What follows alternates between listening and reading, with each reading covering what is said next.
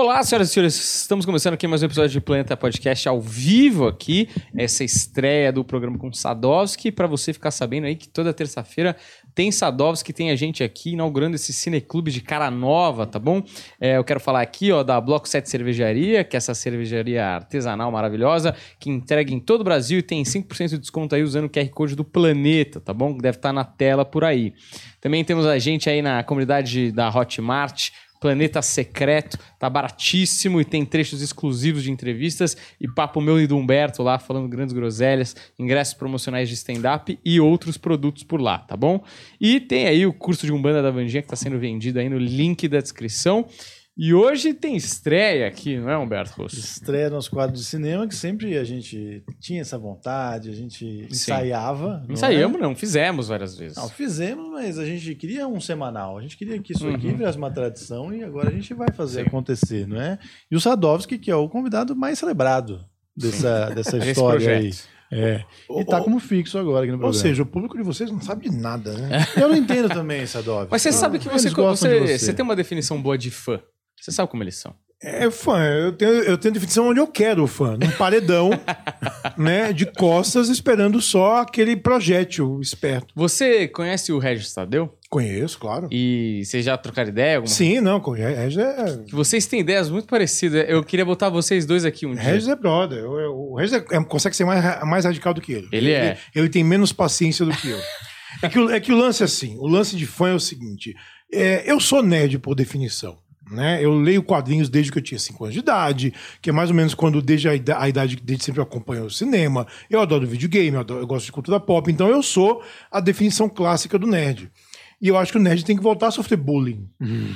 Eu acho que o nerd tem que voltar a, a levar pescotapa na escola. Sei. Eu acho que o nerd tem que voltar a ter vergonha de dizer que gosta de super-herói. Uhum. Eu, eu, eu, sinto falta dessa coisa raiz. E a, a gente fala zoando disso, mas o, o, o, o ambiente de internet, o ambiente virtual, com toda essa galera que fala de cinema e de coisa nerd e tal, ele tá tão é, é, contaminado por uma galera que fala muito e não entende lufas. Uhum. E, e, o não entender que me dá uma, uma, uma gastura, porque é por pura preguiça. Porque nunca foi tão fácil você conhecer as coisas e se informar e tal. Então é preguiça. Daí eu vejo a, amigos meus que estão, né, com, com canais que estão bombando muito, né? A Isabela Boscov, minha ex-chefe, que eu adoro de paixão, que tem um canal que é incrível de cinema, que ela fala, ela fala o que ela quer e ela dá opinião e informação e tá indo muito bem. E eu acho que tem que ser um espelho para todo mundo que fala sobre cinema. Mas as pessoas não têm a bagagem para falar sobre cinema. Aí o que que fazem? As palhaçadinhas. Uhum. Então, as palhaçadinhas e fala das, da, da, das especulações e fala das, das, mentiras, e depois tem que desmentir as mentiras. Eu, eu lembro quando foi estrear o Doutor Estranho na, no Multiverso da Loucura que o povo tinha uma, uma, lista assim de certezas, né? O filme vai ter isso, vai ter isso, vai ter isso, vai ter isso. 80% não aconteceu. Eu não vejo ninguém falar, ah, então, meus queridos ouvintes, falei merda e tava errado e desculpa aí. Ninguém fala, né? Depois que estreia, já, já tá no éter. Uhum. Ou seja, eu comecei bem, né? Xingando todo mundo. eu acho ótimo. Excelente. Nós, nós vamos, inclusive, fazer um especial, não é verdade, Daniel? Sadovski e Regis Tadeu. Sim. Filmes e músicas. Filmes e músicas. Opa! O dia pra vocês darem porrada. Eu é, vou só puxando aqui. Vou ficar só no quentinho é. aqui. Fala aí, móveis coloniais de Acaju. Fala aí, o que, que você acha? A, a, Acaju, que eu saiba, é a cor do cabelo do Silvio Santos. pra mim... Qual é aquela banda horrorosa que o povo numa época elegeu? Era a banda mais bonita da, da cidade. cidade. Bonita que cidade. lixo daquela banda. Ai, que maravilha, maravilha. Vocês são tudo louco, velho. Uma merda de banda. Cansei de ser sexy, vocês são tudo louco. Isso é começo, é começo dos anos 2000, né? Eu lembro, eu lembro que, que, na redação da sete, eh, o Salem uma vez recebeu lá e colocou, eu olhei pra ele e falei, que merda é essa, velho? Tudo desafinado, mal tocado, umas músicas horrorosas. E ele, é isso aqui é o que faz sucesso hoje. Eu, fudeu então, porque... né? Eu não, eu não vou sair de casa. Cara, Sadoros, eles dois juntos é dupla. Deixa eu pedir para você vir um pouco para a esquerda, só para você qual, destilar a minha esquerda ou a sua esquerda? A minha esquerda, aqui, ó. Então, pra a, a, a minha direita. Aqui nessa câmera. Não, aqui? a minha esquerda, a minha esquerda aqui, ó. Vem pra não, cá. Não, é, ele. Não no. o que, que você quer que eu faça? Não vai no eixo. Vai pra lá. Vem pra cá. Aí, Aí põe, põe, a câmera dele agora, Juliano. Aí, pronto. Tá certinho? Maravilha. Então, perfeito. Então, nós vamos começar aqui É, vamos começar com, com meus, minhas puxadinhas de assunto. Que eu, que eu tenho Você é o homem dos assuntos, eu sou o homem que fala dos assuntos. Isso, a exatamente. puxadinha de assunto. Vamos assuntar. Puxadinha de assunto. É o nome do quadro. É puxadinhas de assunto. Esse negócio deu certo lá no Encrenca, lá que chama, é. quem não faz toma lá. Sim, sim. Então vai dar certo aqui também. Vamos lá. Ó, primeiro eu vou, vou contar para vocês aqui, vou, e aí vocês vão, vão destilar aí, o que, que vocês sentem sobre. Diga. Ó, eu tava assistindo assisti a série Iluminadas da Apple TV, não sei uhum. se vocês viram. Gostei muito. Assistiu, Sadovski? Com o Elizabeth Moss e o Wagner, né? Exatamente. Ela, inclusive, dirige alguns episódios. Muito boa série. É ela, ela, ela, é, ela consegue ter um ritmo, por mais que precisa ser lento, uma coisa meio dark, assim, para poder contextualizar, mas que você não, não fica entediado, você não fica cansado, você só quer saber mais. E o Wagner Moura me surpreendeu, assim, eu já acho ele um ator excelente, mas ele tá especialmente bom nessa série, de novo, falando um idioma que não é o seu, só que dessa vez aparentemente fala tudo certinho, hum. tá? Não tem fugas, não tem nada, o cara manteve ali o tempo todo. E eu fiquei pensando numa possibilidade. Eu acho que se o Wagner Moura encontrar o projeto certo, ele vai ser o primeiro brasileiro a ganhar um Oscar. Eu tenho total certeza disso. Wagner é meu, é meu brother desde. Putz, nem sei mais, 2005 talvez? Por aí. Conheço ele há muito tempo. E eu fico muito feliz quando, quando essas coisas todas acontecem com ele, porque se tem um cara que merece, que rala, que é dedicado, é dedicado a, ao ofício dele, né? É, eu acho que tem, tem muito louro aí. E a, a, gente tem o nosso o nosso trio ternura no cinema gringo, né? Que é o, o Wagner, a Alice e o Santoro, que estão sempre com, com, com, constantemente com trabalhos bons é, e que de vez em quando dá uma dá uma um pico assim, né? Umas coisas legais. A Alice já teve a série dela, né? A uhum. Queen of the. South é, eu acho que não vai demorar muito para o Wagner e o, e o Rodrigo terem esse, essa oportunidade também. Porque o Wagner está ampliando um pouco o leque Sim. dele, né? Fez um filme de ação agora com os irmãos Russo.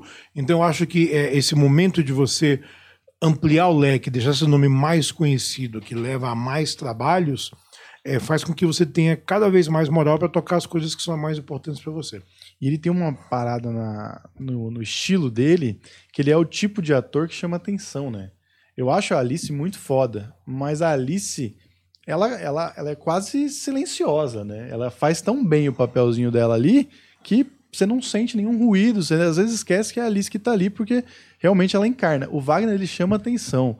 Seja ele fazendo agora o jornalista na Iluminadas, quanto ele fazendo o Pablo Escobar, quando ele, quando ele fazendo o Capitão Nascimento, né, que eu acho que são os três maiores papéis assim em exposição, ele é o tipo de ator tipo Johnny Depp, sabe, assim, tipo é, Christopher Waltz, que você olha e você fala, mano, eu quero ver só esse cara, é, deixa ele, esse ele, cara. Ele, tem, ele tem uma coisa, né? Se mostrou um diretor fudido também, né? Em Marighella, eu achei um filmaço. Hum.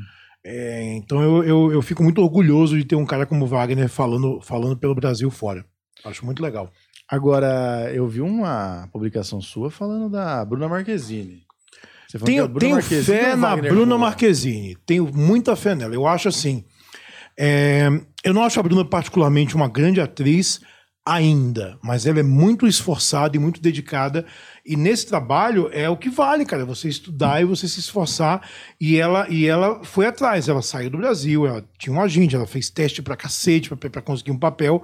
Pegou o papel agora no Besouro Azul, que pode ser um filme grande, pode ser um filme médio, a gente não faz ideia ainda, mas ela tá lá batendo nas portas, ela tá lá é, vencendo com o talento dela. Eu acho isso que é, isso faz toda a diferença. que é um caminho parecido com o Santoro, né? Sim. Porque eu acho que o Wagner e a Alice são um pouco diferentes, assim, né? De, assim, em termos de caminho a percorrer Brasil e Estados Unidos, né?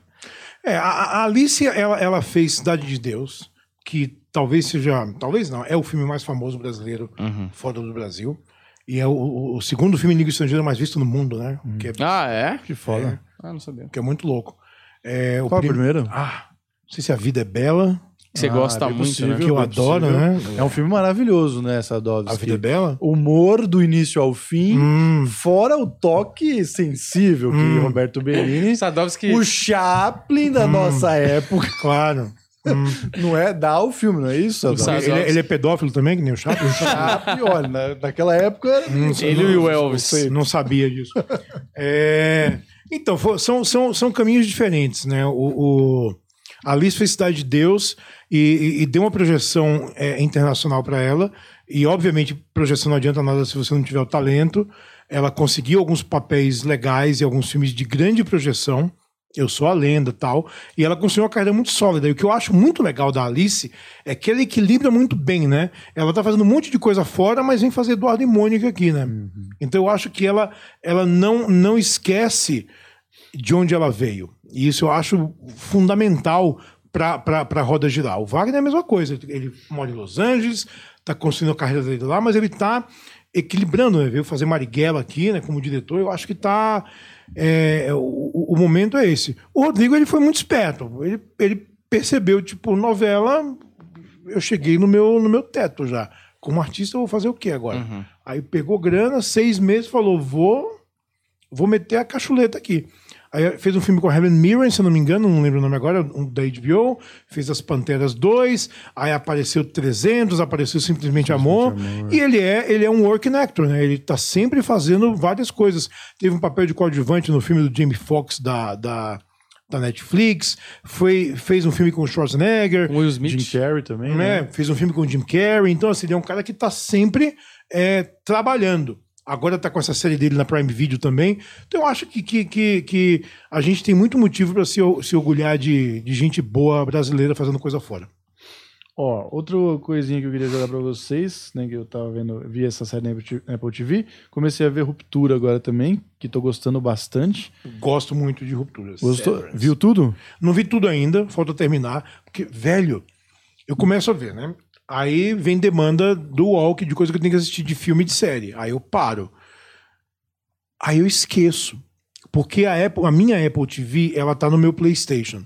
Então, para eu, eu, entrar no aplicativo da Apple TV, eu tenho que ligar o PlayStation uhum. e ir lá naquela coisa. Não está né? não tá nos meus aplicativos da TV, porque por algum motivo é, de TV pobre, não, não, uhum. não, aparece lá o aplicativo da, da, da Apple TV. Aí eu esqueço que tem algumas coisas da Apple que eu quero muito ver.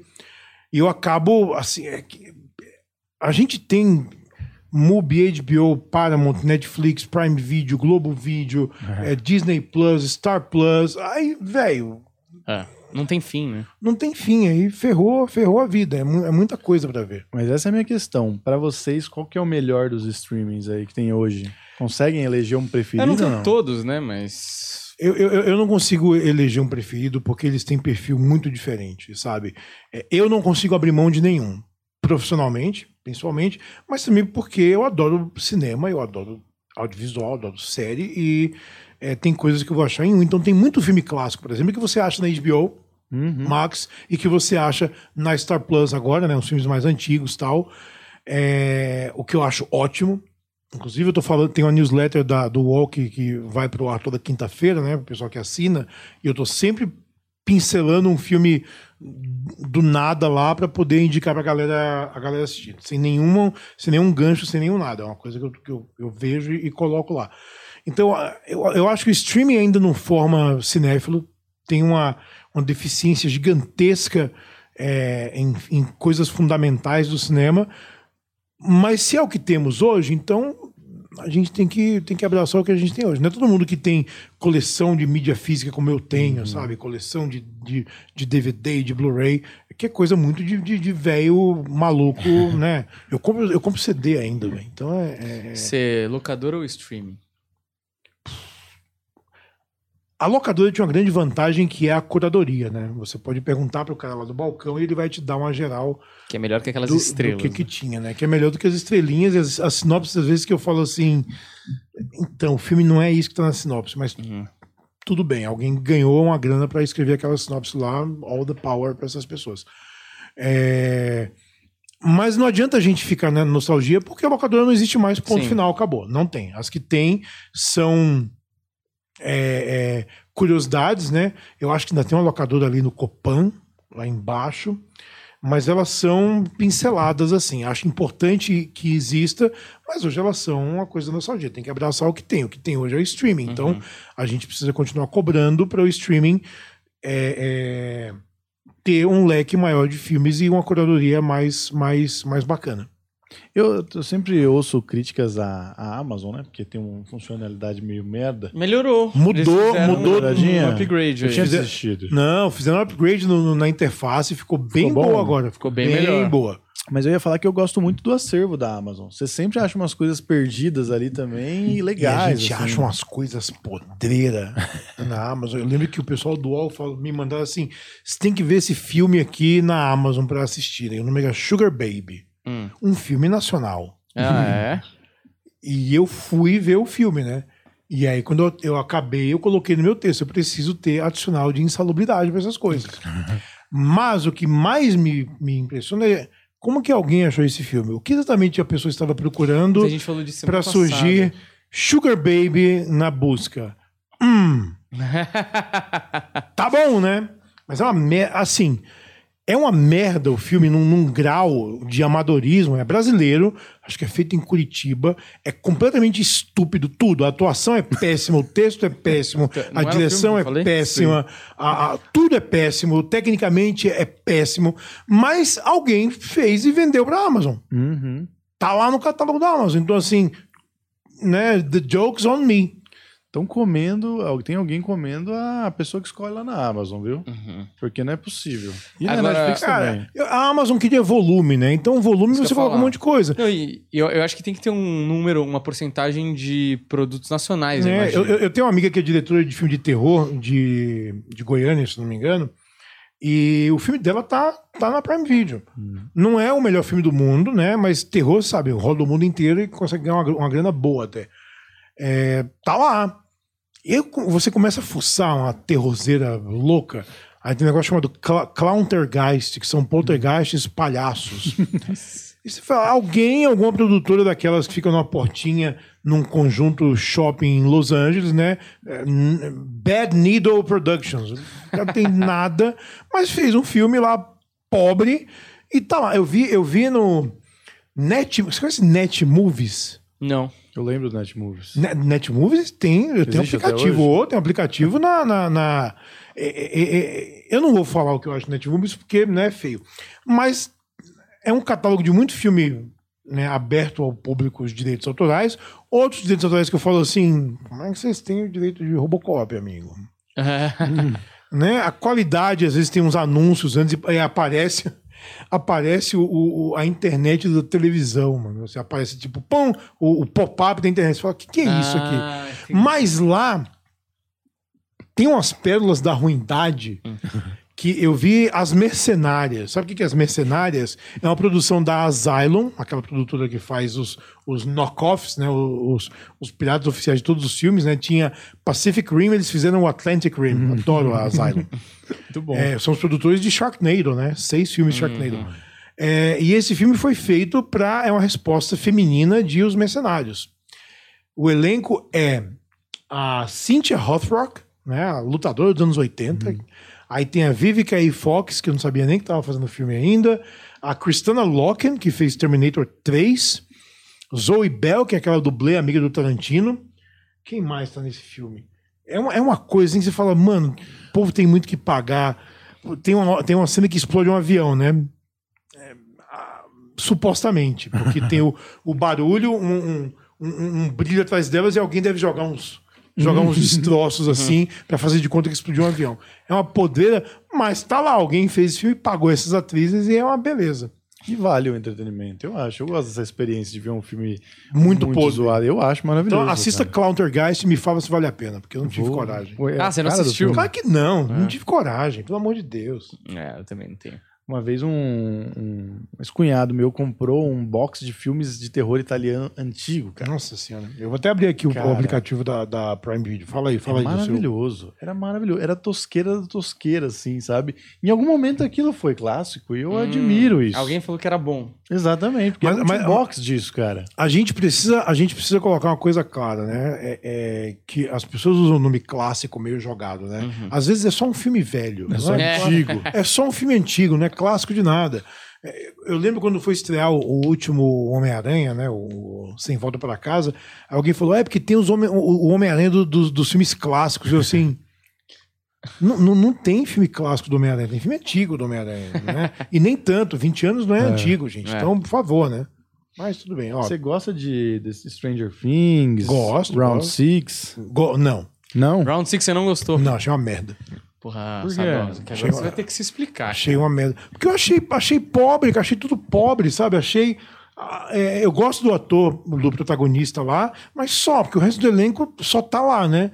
Na hora que aparece os caras falando em inglês, os, os milionários, com aquela, aquela coisa cafonérrima que fizeram dos caras é, é, mascarados, eu assim, tipo, chamaram uns técnicos que estavam filmando lá, tipo, vem aqui, que não vai pagar ator, não. Bota uma máscara aí, fala essa frase, porque não, não dá, é meio vergonha, sabe? E é, é besta, é tolo, só é que nem aquele filme O Poço, lembra? No começo da pandemia. Eu adoro. Ah, eu vi, é espanhol. um lixo de filme, é uma merda. o espanhol? É. Ah, eu não gostei também. Filme horroroso, assim, tipo, nossa, que, que, que ideia genial, né? Quanto mais baixo você olha pra cima, é uma metáfora da classe social. Mas acaba aí o Sorvetão filme, na né? testa. É isso, a, Ideia, a ideia não vai pra lugar nenhum. É. Então, é- isso me, me irrita um pouco. É, esse o Poço eu não gostei também, não. Caiu meu cabo aqui. Meu, meu- Não, mas eu acho o Round 6 melhor que o Poço, porra. É, mas eu tô, eu tô comparando níveis diferentes de bosta, né? Tudo é bosta, no fim das contas. né? É uma amarela, outra marronzada, mas é tudo bosta. Aham. Ah, mas a minha é melhor. Não é. É bosta igual. Então não. não... Pô, mas é, o, é a série mais assistida de todos os tempos da Netflix. É, e que bom pra todo mundo que fez. Aplaudo os coreanos lá. Acho a Coreia uma potência absurda. Mas é ruim, vou fazer o quê? Hum. Não, não, não dá. Mas você não, você tem a sua série lá de filmes, filmes que só eu basicamente adoro, porra, é o tipo de proposta, essa proposta meio é, utópica aí que a gente tem. Porra, vamos botar todo mundo num poço, tem um milionário que tá financiando isso, Round Six também, os milionários. Você não gosta? Eu gosto de colocar. Mesmo que não é pra ser um, um- primor cinematográfico, não é pra ser os imperdoáveis, a super É fotografia. um filme de Imagina ser, né? Que é, porra, é muito divertido. Eu fico. Mas, mas, a gente não pode passar pano. Não, não, não, não dá. Não, não, não dá pra ter essa desculpa, sabe? É, é, ah, é ruim mesmo, tudo bem. Às vezes é ruim mesmo, tudo bem, porque a, a- intenção é essa, o talento não tava lá, você dá risada. Mas você tem que, é, mas tem que entender qual é a, a, a, a, circunstância da coisa, e mesmo assim, se o cara se propôs a fazer um filme, ele tá no mesmo escrutínio que eu tenho para analisar qualquer coisa, sabe? A gente tem que entender é, o que cerca a coisa toda. É, mas, mas, por exemplo, vou ver Mulher Hulk que estreia amanhã, Puta né? merda, hein? Não, não, não peguei, não peguei o screen, não vi antes, vou ver amanhã quando estrear na, na Disney Plus igual. Você tá E- com uma expectativa boa? Cara, eu, eu, eu tô com expectativa baixa pra tudo de super-herói. Eu, eu Nossa, adoro super-herói. Parece que é os caras espremendo a última. Eu gota. adoro. Mas, mas olha só, olha só, vamos falar de Marvel e, e DC e super-heróis agora, tá? Essas editoras estão aí há 70 anos, há 90 anos, produzindo mensalmente histórias. Então pensa que todo mês, há 90 anos, desde 1939, tem dois gibis do Batman na banca. Ou seja, tem que ter história continuamente há décadas. Obviamente vai chegar um ponto que vai sair muita merda nesse meio, vai- vão ser fases ruins e vão ser fases boas. A Marvel conseguiu agora fazer com que o, o- o modelo de universo compartilhado deles funcionasse. E nem tudo vai ser bom. Mas eu acho que tem um grande mérito de que as coisas não são iguais. Tematicamente, os filmes da Marvel são diferentes. A gente tem é, thr- thriller político e ficção científica e- e- e- e filme de fantasia e filme de fato de super-herói. Tem, tem, tem, tem tudo isso no, no Bololô. Mulher Hulk, ela é uma comédia. Porque Mulher Hulk, ela, ela foi criada como? Né? Nos anos 70, é, tinha um, um loop na lei assim, que se você criasse uma variante de um personagem consagrado, você tava de boa pra publicar, porque não era personagem, né? A Marvel falou, não. Aí foi criada a Mulher-Aranha, foi criada a Mulher Hulk, a Miss Marvel na época. Tudo que era mais, mais significativo deles, eles deram um, um, um, um boost diferente pro personagem. Então, Mulher Hulk era selvagem Mulher Hulk, depois virou a sensacional Mulher Hulk quando John Byrne assumiu nos anos 80, 90, que já era mais self-aware, né? Ela quebrava a quarta parede, ela rasgava o quadrinho e falava com a gente, né? Ela atravessava os quadrinhos assim e falava com o criador, com John Byrne, ela falava a Marvel publica meu gibi, então era uma coisa engraçada. E quando Dan Slott assumiu a Mulher Hulk em 2000, ele falou, eu tenho uma ideia, eu quero botar o ênfase total nas histórias da Mulher Hulk, ela como advogada.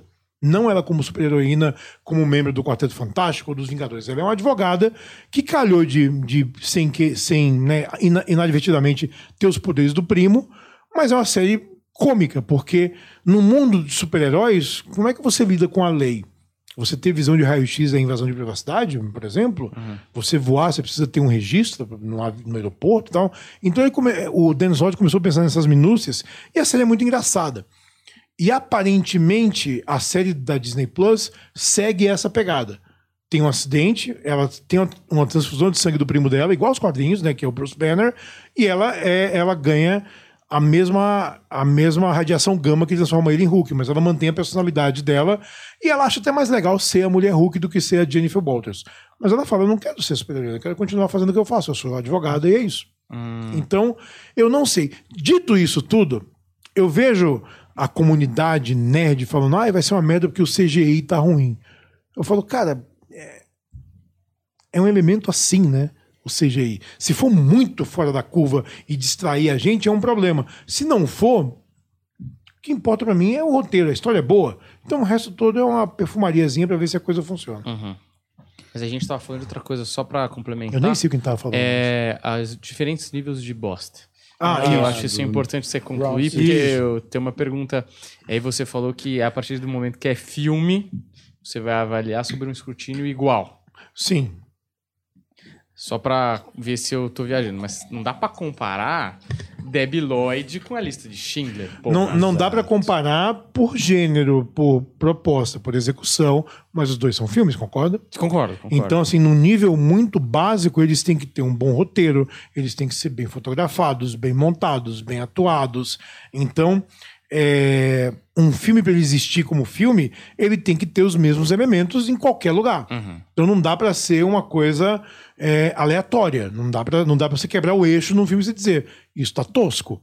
Né? Tem, tem, eu adoro o, o, o, o Cavaleiro das Trevas do, do Nolan, mas tem uma cena que me incomoda demais no filme, que é a cena do Harvey Dent dentro do, do, do carro blindado com o Coringa atrás dele, disparando e tal, uhum. e o Batman vem. É uma cena de ação que eu não acho bem dirigida tem quebra de eixo. Então, uma hora eu falo assim: peraí, o caminhão tá vindo para cá e de repente tá indo para lá, uhum, e tá. tinham dois carros de polícia, agora são três. Então, é, essas coisas eu não consigo deixar passar. Minha cabeça faz tim, e aí fica muito evidente para mim quando, quando eu tô vendo. Ainda então, mais se é o Nolan, né? Porque se é o Nolan tem que cobrar. Porque pois é, porque, puta chato porque ele cinema, fala pra caralho. Né? Ah, no momento que o diretor falar isso aqui é um, um diagrama para eu explicar o meu filme ah, é. Memento, vai tomar no seu cu, Christopher Deixa eu entender do jeito que eu quero. Uhum. Eu não, você já fez o filme? Acabou. Não vem mais me dar, um, me dar uma aulinha de como entender seu filme. Se eu precisar Manual. disso, eu não quero isso. E eu gosto do filme, sabe?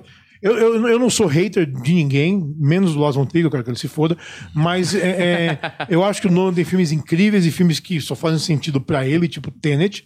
Você, hum. você, acaba de ver e fala assim, na cabeça dele deve fazer todo sentido. Pro resto da humanidade é só um filme chato. É. Então, é, é, não dá. No fim das contas, quando você faz um filme, eu acho que a proposta é... Ninguém sai de casa fazendo um filme pensando assim, hoje eu vou fazer um filme merda. Uhum. Ninguém pensa isso, sabe? Debbie Lloyd, você sai de casa, não, nem falo Debbie Lloyd, que tem, tinha lá os irmãos Forever, tem o talento do, do, do, Jim, do, Carrey. do Jim Carrey, você junto com o Jeff Daniels. Eu gosto pra cacete Ah, bom. Eu acho, eu acho bem bom. É, é o clássico, né? Eu acho maravilhoso. É um clássico, né? Não, não é clássico. eu acho maravilhoso. Vocês é um clássico. Não, não quem, é. mas eu acho um é clássico. É engraçado. Ele, né? Qual é a função da comédia? Fazer rir, gente. Qual é a função do terror? Dá medo. Então, se não faz isso, já errou no fundamental. Mas o cara que sai de casa para fazer o, o, o Debbie Lloyd, ele vai com o mesmo espírito do cara que sai de casa para filmar a lista de Schindler. Eu quero fazer um bom filme propostas diferentes, o escopo é diferente, a execução é diferente, a ideia é diferente, tudo, o estilo é diferente, a intenção, tudo, mas são filmes. Então, assim, é, ele tem que existir como filme. Não dá para justificar, ah, mas. E o pior, ah, mas eu gosto. Bom, mas você tem um gosto de merda, então. Desculpa, né? Seu gosto é errado, né? Seu gosto é uma merda. Eu, isso não cola comigo. Ah, é meu gosto. Você, você tem gosto ruim? Apure seu gosto. Né? É, é, isso. O gosto é construído com o quê? Com você conhecer coisas. Uhum. Né? Então, você não pode falar para alguém que gosta de arte, o cara fala, ah, mas eu nunca vi um Renoir, um Van Gogh e tal, e, e não é o meu gosto. Então você tem um gosto de merda, velho, porque você não viu os caras que são a pedra fundamental disso. Todo mundo que me fala de cinema fala, e aí, como é que você gosta de cinema? O que, que é isso? Eu falo, como é que você começa? Eu vejo os clássicos. Mas como? Eu sei lá, ponto de partida, pega a lista da American Film Institute, dos 100 melhores filmes deles, e começa dali. Vai ver Billy Wilder, vai ver a, a Kubrick, vai ver Sam Peckinpah, vai ver John Ford, vai ver é, é, é, Cronenberg, vai ver Scorsese, Coppola, vai ver Kurosawa, é, vai ver os caras que, que construíram a base, vai ver Howard Hawks, vai ver é, é, Fritz Lang, vai ver os caras que construíram a base que a gente está surfando na onda hoje sabe? Se você pega Matrix, é, as Wachowski tem tomadas que elas tiraram de filmes do Kurosawa, que por sua vez tirou de filmes do John Ford. Então a, a, a arte se autoalimenta das coisas boas e a gente tem que preservar e nutrir e fazer que sim, vocês têm que ver isso para ter referência, sabe? Então tem a bosta cheirosa e a bosta não cheirosa, mas tudo é bosta. Então a gente também tem que saber que tem as pérolas no, no, no, no mundo do cinema e da arte, da TV, a gente tem que conhecer. Comece.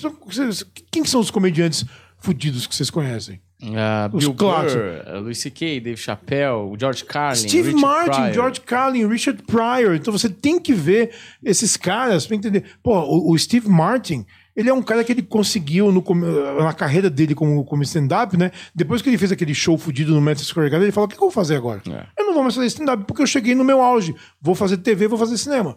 Né? Essa é a carreira do cara. E ele já falou agora que o, o esse é, Only Murders in the Building vai ser o último trabalho dele. Ah, é. Falou, eu não vou fazer mais nada. Para mim tá ótimo. Essa série tá ótima, é bem escrita. Eu trabalho com quem eu gosto de falar. Menina Selena Gomes, é incrível. É uma geração nova. Tô com meu amigo fazendo a série. Quando acabou, acabou. Eu tô de boa, já, já dei minha contribuição pro mundo. E tá errado ele? Não, não tá pô, errado. o cara também já tá. Já, a contribuição que ele fez. Cara, é... entre o Steve Martin e assim, eu podia ter ficado três dias falando com aquele cara. Gente boa. Puta que pariu. E ele parece tão quietinho, né? Nossa, ele parece tão tímido. Bicho, ó, ó, foi a Pantera Cor-de-Rosa 2. Que é uma merda de filme. Eu falei, mas eu, eu tenho entrevista com o Steve Martin, eu vou. E eu falei, por que você tá fazendo Pantera Cor-de-Rosa?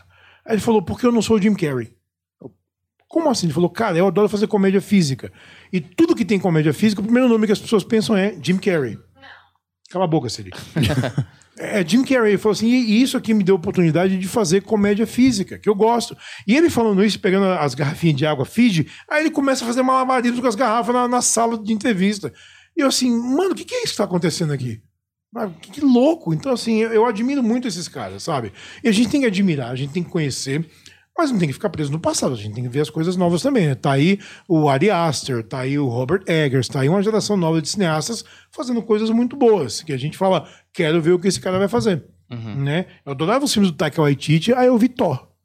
Ficou chateado com Thor? Eu não assisti Pô, eu fiquei tão chateado, velho, com Thor. Não é, não é uma porcaria de filme, sabe? Mas ele é broxante. Porque me dá a impressão que a. a eu, eu, assim, eu acho que esse filme de terror, filme de aventura, filme de fantasia, o humor é fundamental, né? O, o, o Rodrigo Fernandes, Jacaré Banguela, ele me falou uma coisa que é genial. Ele falou: o, o humor é uma vírgula no drama. Você tem uma vírgula que você tem um respiro e aí, pá, você dá aquela paulada emocional. E quando quando filme de terror a gente vê que a gente dá uma risada nervosa de uma coisa que acontece, sabe? Seja um susto, você toma um susto e começa a rir depois. Eu acho fundamental isso. Mas eu acho que o Taika errou a mão no Thor, porque me parece que a, a, o humor ele se tornou mais importante do que o personagem que ele está fazendo.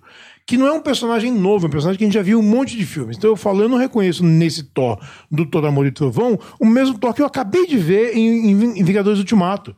Não é mais o mesmo personagem. Quando eu perco essa conexão, e aí, sabe? Então eu acho que, que ele errou um pouco a mão. E o filme tem um problema de tom, que aí quando entra o personagem do Christian Bale, é um outro tom. O filme fica uhum. sério de repente. Aí você fala.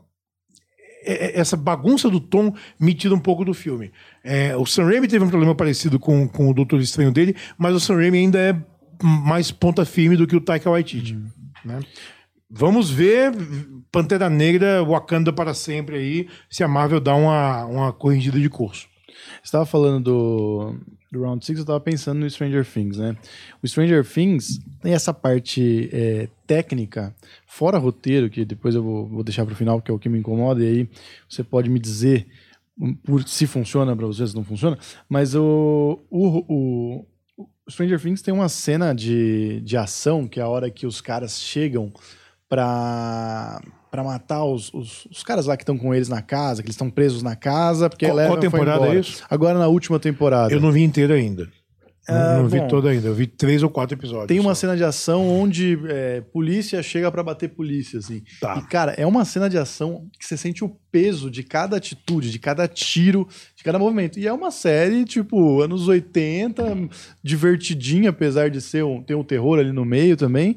E eu fiquei impressionado. Falei, caralho, que cena absurda. Mas sabe por quê?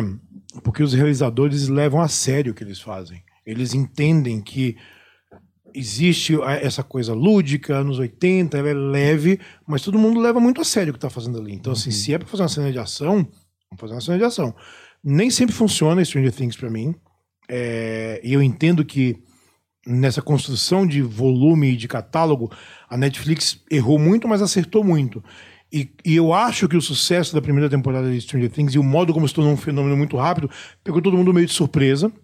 Aí eles falaram, toca a segunda temporada aí, que eu acho ela um pouco apressada, né? Vocês lembram que a segunda temporada tem um subplot de outras pessoas que têm poderes e que... Sim, sim. E ainda sumiu. bem que simplesmente Sim. ignoram isso, não falam nunca mais. Tipo, deixaram pra lá e que bom, que era uma merda aquele subplot. Eu acho que a terceira, os novos personagens, principalmente a Maya Hawke lá, é um personagem bom, né? Que, que consegue dar uma dimensão diferente. E eu gosto da terceira temporada, eu gosto pra onde vai. E eu tô até agora gostando do que eu tô vendo na quarta temporada. Existe uma, um, um- um- desenvolvimento de personagem muito claro ali. E storytelling é isso, é o seu personagem, pra onde ele vai e, que, e de que forma a ação dele vai impactar a narrativa na cena seguinte, na cena seguinte, na cena seguinte. Eu achei que o começo tava bem arrastado e depois, quando engrena, aí vai. Aí você fica, caralho, isso aqui tá, tá muito bom, tá muito bem construído e amarra muito bem no final. Mas sabe, por que Mas parece o arrastado? começo tava difícil. Sabe por que parece arrastado? Porque é, ela não é uma série que cada episódio ele tem começo, meio e fim. Ela é uma história inteira diluída em oito, dez, É. não sei quantos foram agora. São 10. O primeiro ato, você está montando a história, então as coisas não vão acontecer muito. Ele está plantando as sementes ali do que vai acontecer. E às vezes isso é um pouco devagar. Mas você vai lembrar lá no final que aquela cena do começo tem a ver. Bem. Eu vi agora Sandman, né? É, inteira na Netflix. Eu vi antes de estrear, inclusive. E eu li o gibi quando saiu na época, por motivos de velho, e já reli algumas vezes, e eu entendo que.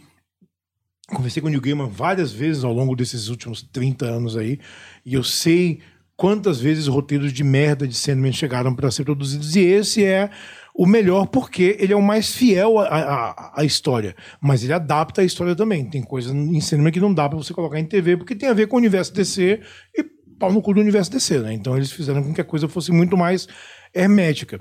E tem coisas que funcionam e alguns defeitos da primeira temporada são defeitos que eu já tinha observado também nos primeiros gibis. Porque o New Game ainda estava pegando o gás de como, como eu vou criar essa mitologia gótica dentro de um gibi da DC Comics que faz parte do universo de Batman, Superman, Moço do Pântano, Constantine e tal. É, e funciona muito bem. E tem coisas plantadas nos primeiros episódios que eu sei que vão ser retomadas lá na frente. Porque a série tem 75 gibis e para colocar tudo isso em TV, são cinco temporadas. Não sei se a Netflix vai, vai bancar as cinco. Mas se bancar, é isso. Cinco temporadas acabou, sendo não tem mais para onde ir. Não, não tem história, acabou ali. E eu acho muito legal que esses beats de roteiro estão lá. Mesmo que alguém fale, ah, não entendi isso aí. Eu fico assim, é, vai entender daqui a quatro anos quando você vê o resto. então é necessário construir. Eu entendo, mas não, não fica uma coisa meio. de- essa diferença entre ritmo de filme e ritmo de, de série. Porque, como eles já sabem que a galera vai assistir tudo de uma vez, então se permite uma coisa que não se permitiria se fosse fazer uma série é, em outro momento. Então, ó, aqui eu consigo é, desenvolver o personagem desse jeito, deixando um monte de coisa aberta, porque eu sei que você vai assistir tudo daqui Sim. a pouco. Mas eu que trabalho, eu não consigo. É, é um- é um-. É, uma, é, um, é, um- é um, é um. É um dispositivo aí que a Netflix criou com, com House of Cards, né, de você fazer o binge watching, você maratonar de uma vez só, que às vezes funciona e outras vezes não funciona. É, eu acho muito mais produtivo uma série ser lançada em episódios semanais. Porque, é, e é, de novo, por motivo de velho, eu lembro quando você construía ansiedade. Você tem, assim, precisa nem longe, Game of Thrones fez isso, né? Sim. Você tinha uma semana pra todo mundo discutir e construir, especular, e de repente, pô, episódio novo. Oh! E aí o Você ciclo se repete. junto, né? Ex- Porque tem uma- um senso de comunidade É. que a cultura pop se beneficia. Agora, por exemplo, saiu a terceira temporada de Umbrella Academy, ninguém falou desta porra.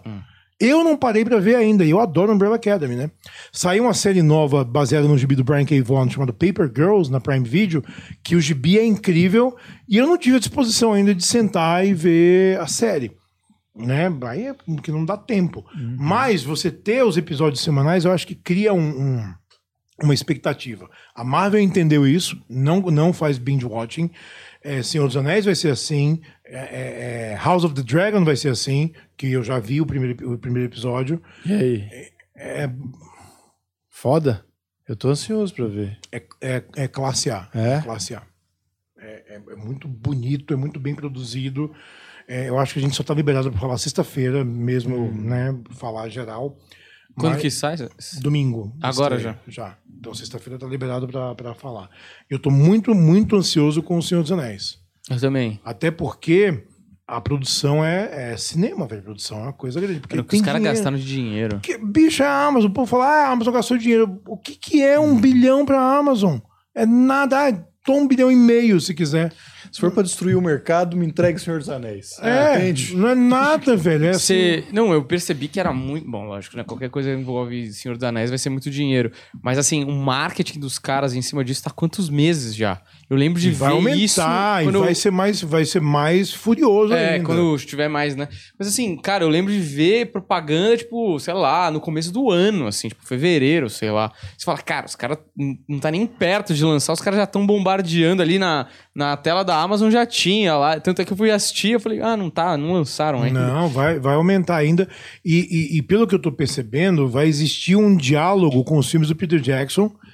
Em teoria não precisava, porque é uma outra coisa, né? Mas tendo esse diálogo traz familiaridade, né? Porque o Balrog que apareceu no, no trailer, no final, é o mesmo design do Balrog dos filmes do Peter Jackson. Então, assim, quando tem essa conexão, a gente já, já liga a maquininha da nostalgia no meio, né? Quem, quem tava desinteressado fala, opa, peraí que tem uma coisa aqui que, que eu vou querer ver. Então, assim, eu tô muito curioso. Muito mais pelos Anéis de Poder do que por House of the Dragon. Mas eu acho que vai ser, vão ser duas séries boas. Sim.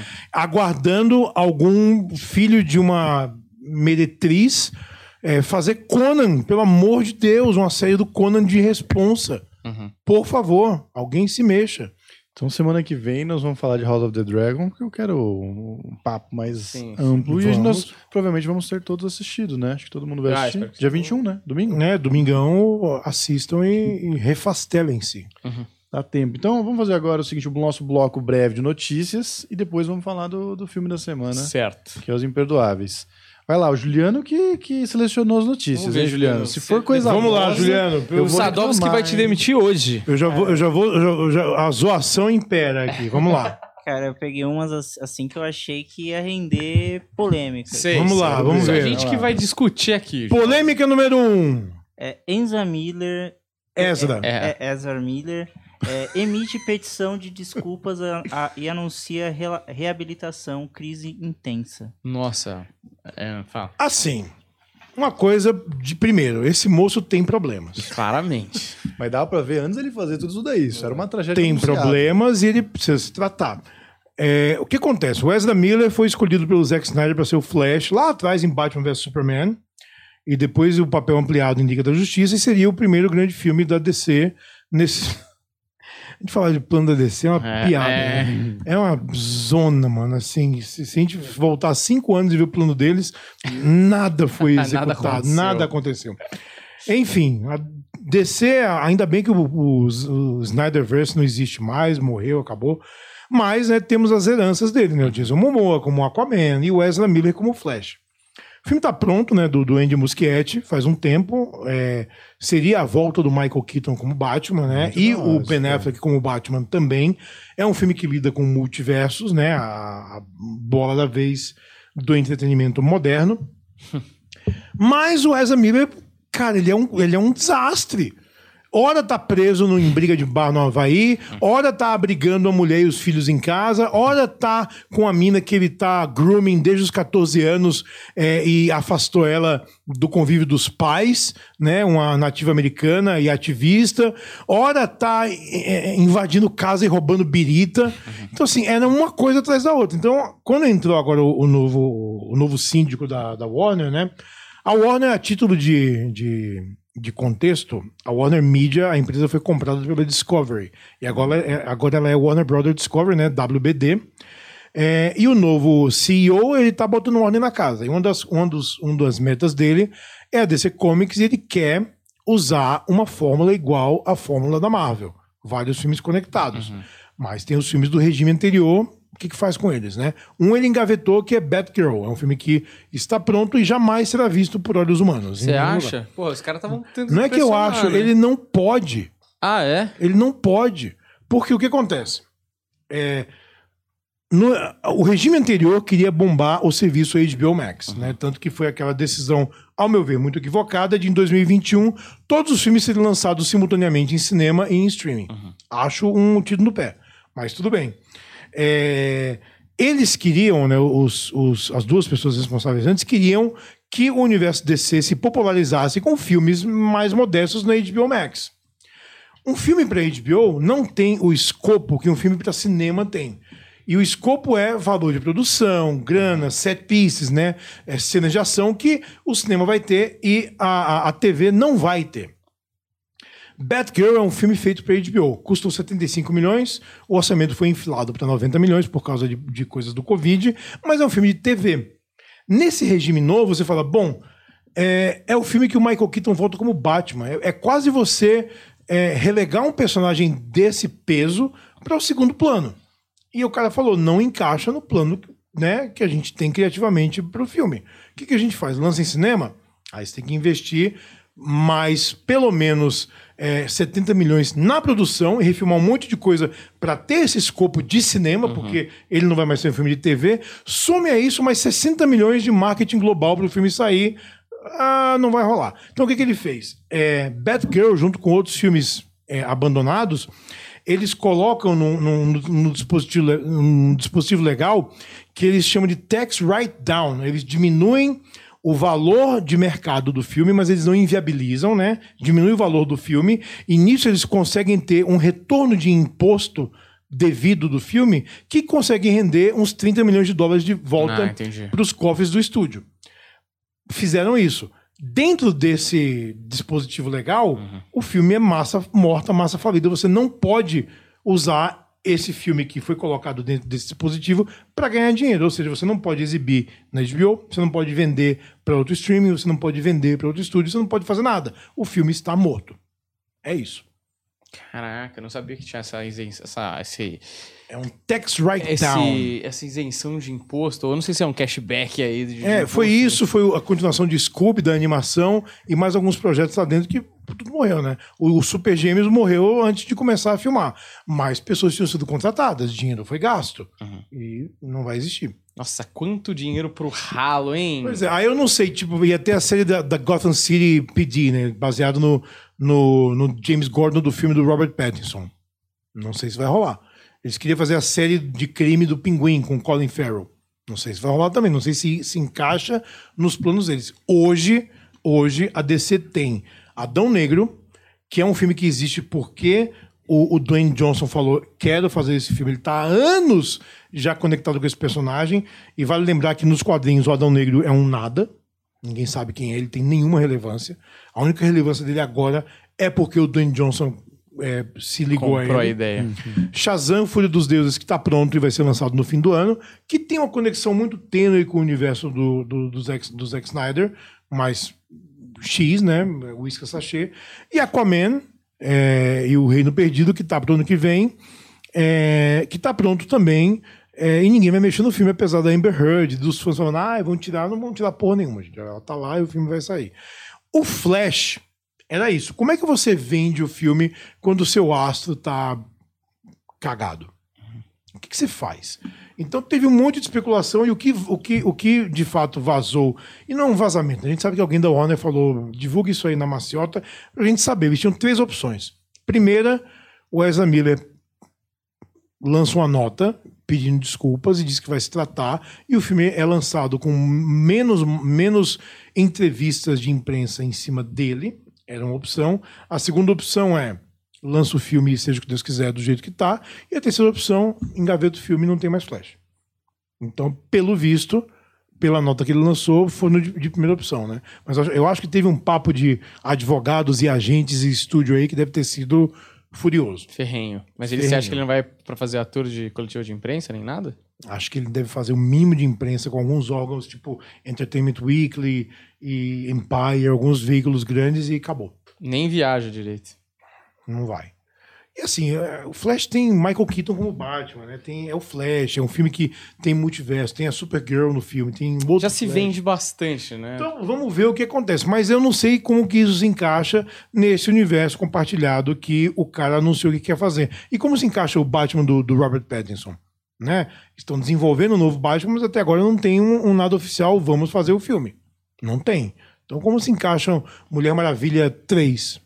não, não, oficialmente não se encaixa, não, tá, uhum. não, tá, não tá no line-up. Line-up são esses quatro filmes e mais o Coringa lá, o, o segundo, com o Joaquin Phoenix e a Lady Gaga. E é isso. Isso também dá para valorizar o, o uma Marvel, né? Uhum. Conseguiram, cara, assim, ó, cantar. A gente pode detonar a Marvel que foi, hoje virou esporte você falar mal da Marvel mas tem que dizer que o planejamento deles é uma é coisa um absurdo, assim, né? absurdamente impecável. Cara, o pessoa... anúncio que eles fizeram da fase 5 e de três projetos só da fase 6 deixou todo mundo assim, caralho, e aí, o que, que vai ter? E assim, não tem diretor, essas coisas todas. A, a fase 5 está completa, anunciada inteira, né? Todos os filmes e séries. E a fase 6 tem, tem, acho que são 12 slots com três coisas anunciadas só, que é Quarteto Fantástico, em novembro de 2024. Vingadores Dinastia Kang em maio de 2025 e Vingadores Guerras Secretas em dezembro de 2025, para encerrar essa segunda saga que é a saga do multiverso. Fala, Berto. Superchat Vinícius Alexandre. Adorei o novo formato, pessoal. Um belíssimo trio. Sadovski, por favor, pegue leve na crítica com o novo filme do Dragon Ball que estreia essa semana. Demorei para conseguir superar a raiva que senti quando você chamou o Goku de chato anos atrás.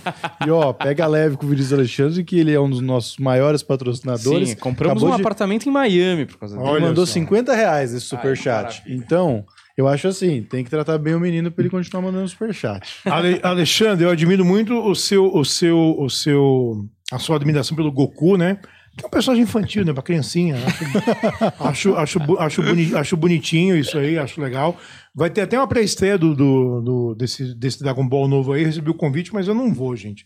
Eu não vou porque é, é eu acho Dragon Ball muito chato.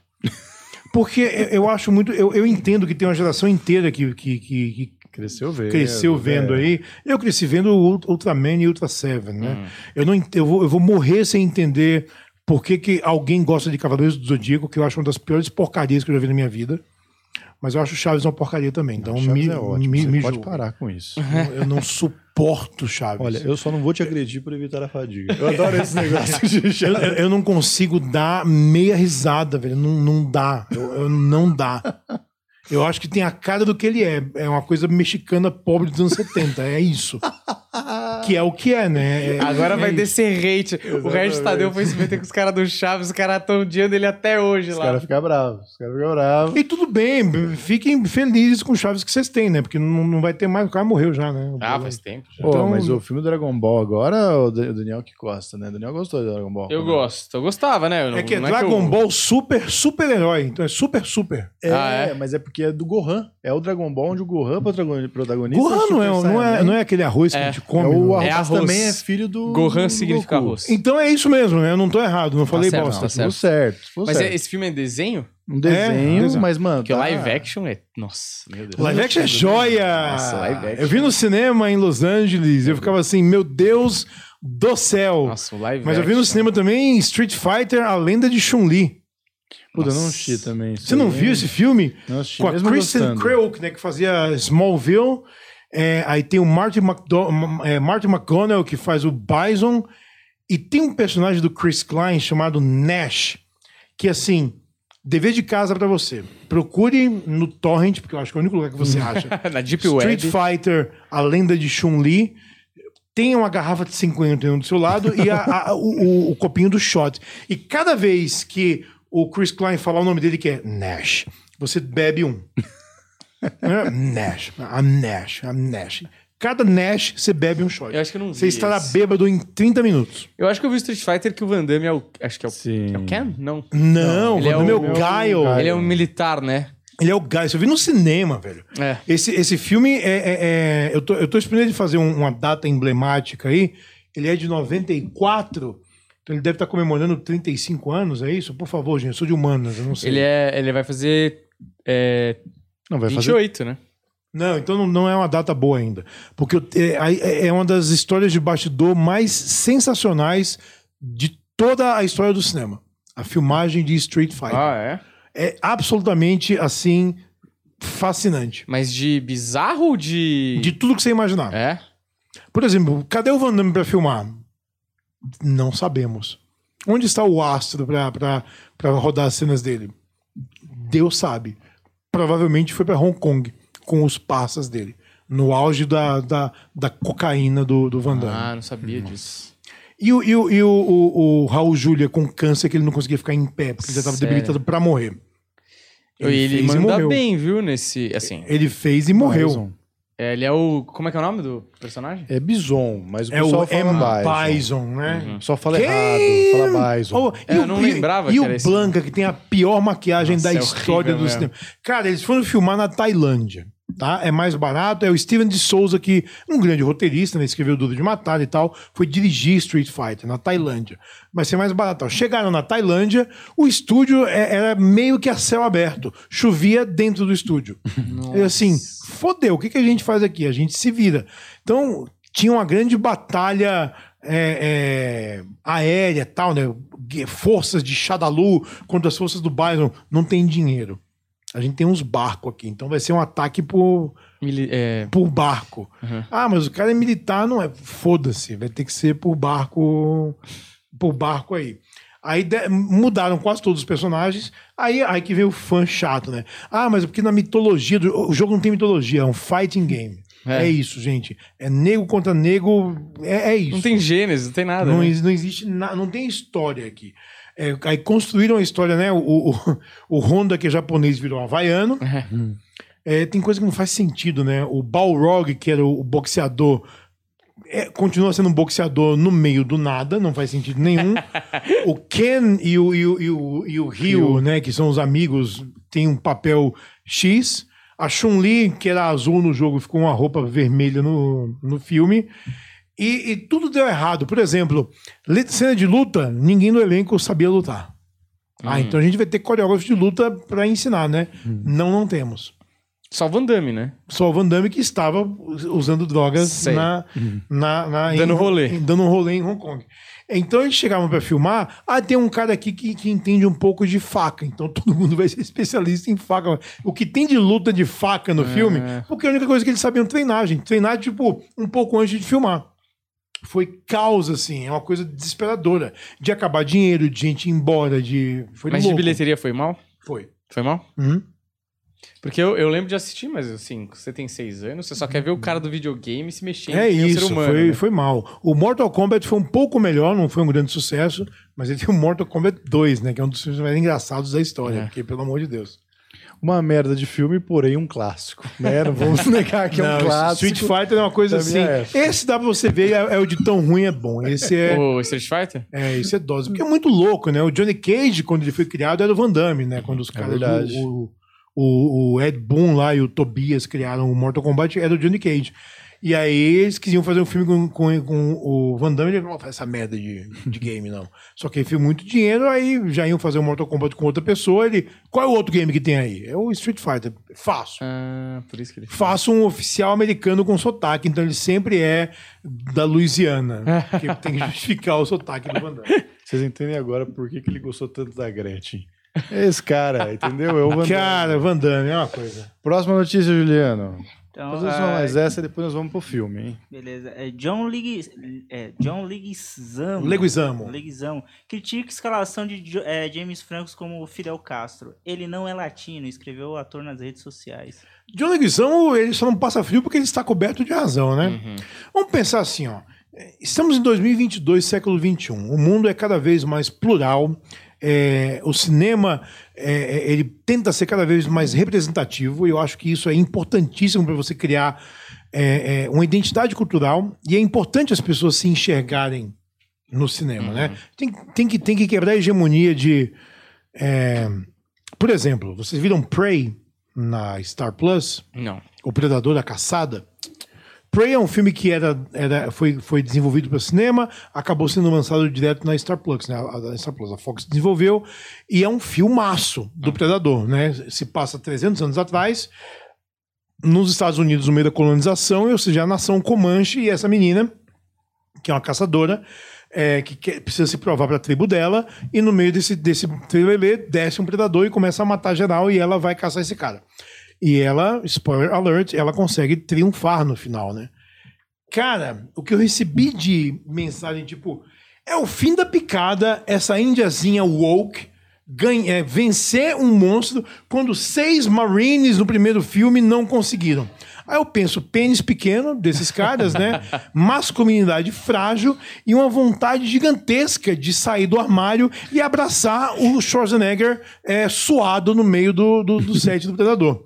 Então é muito importante que a gente tenha filmes que tenham representatividade, porque a- as pessoas precisam se enxergar no cinema, né? Miss Marvel, um adolescente paquistanesa. Ah, é pra quem?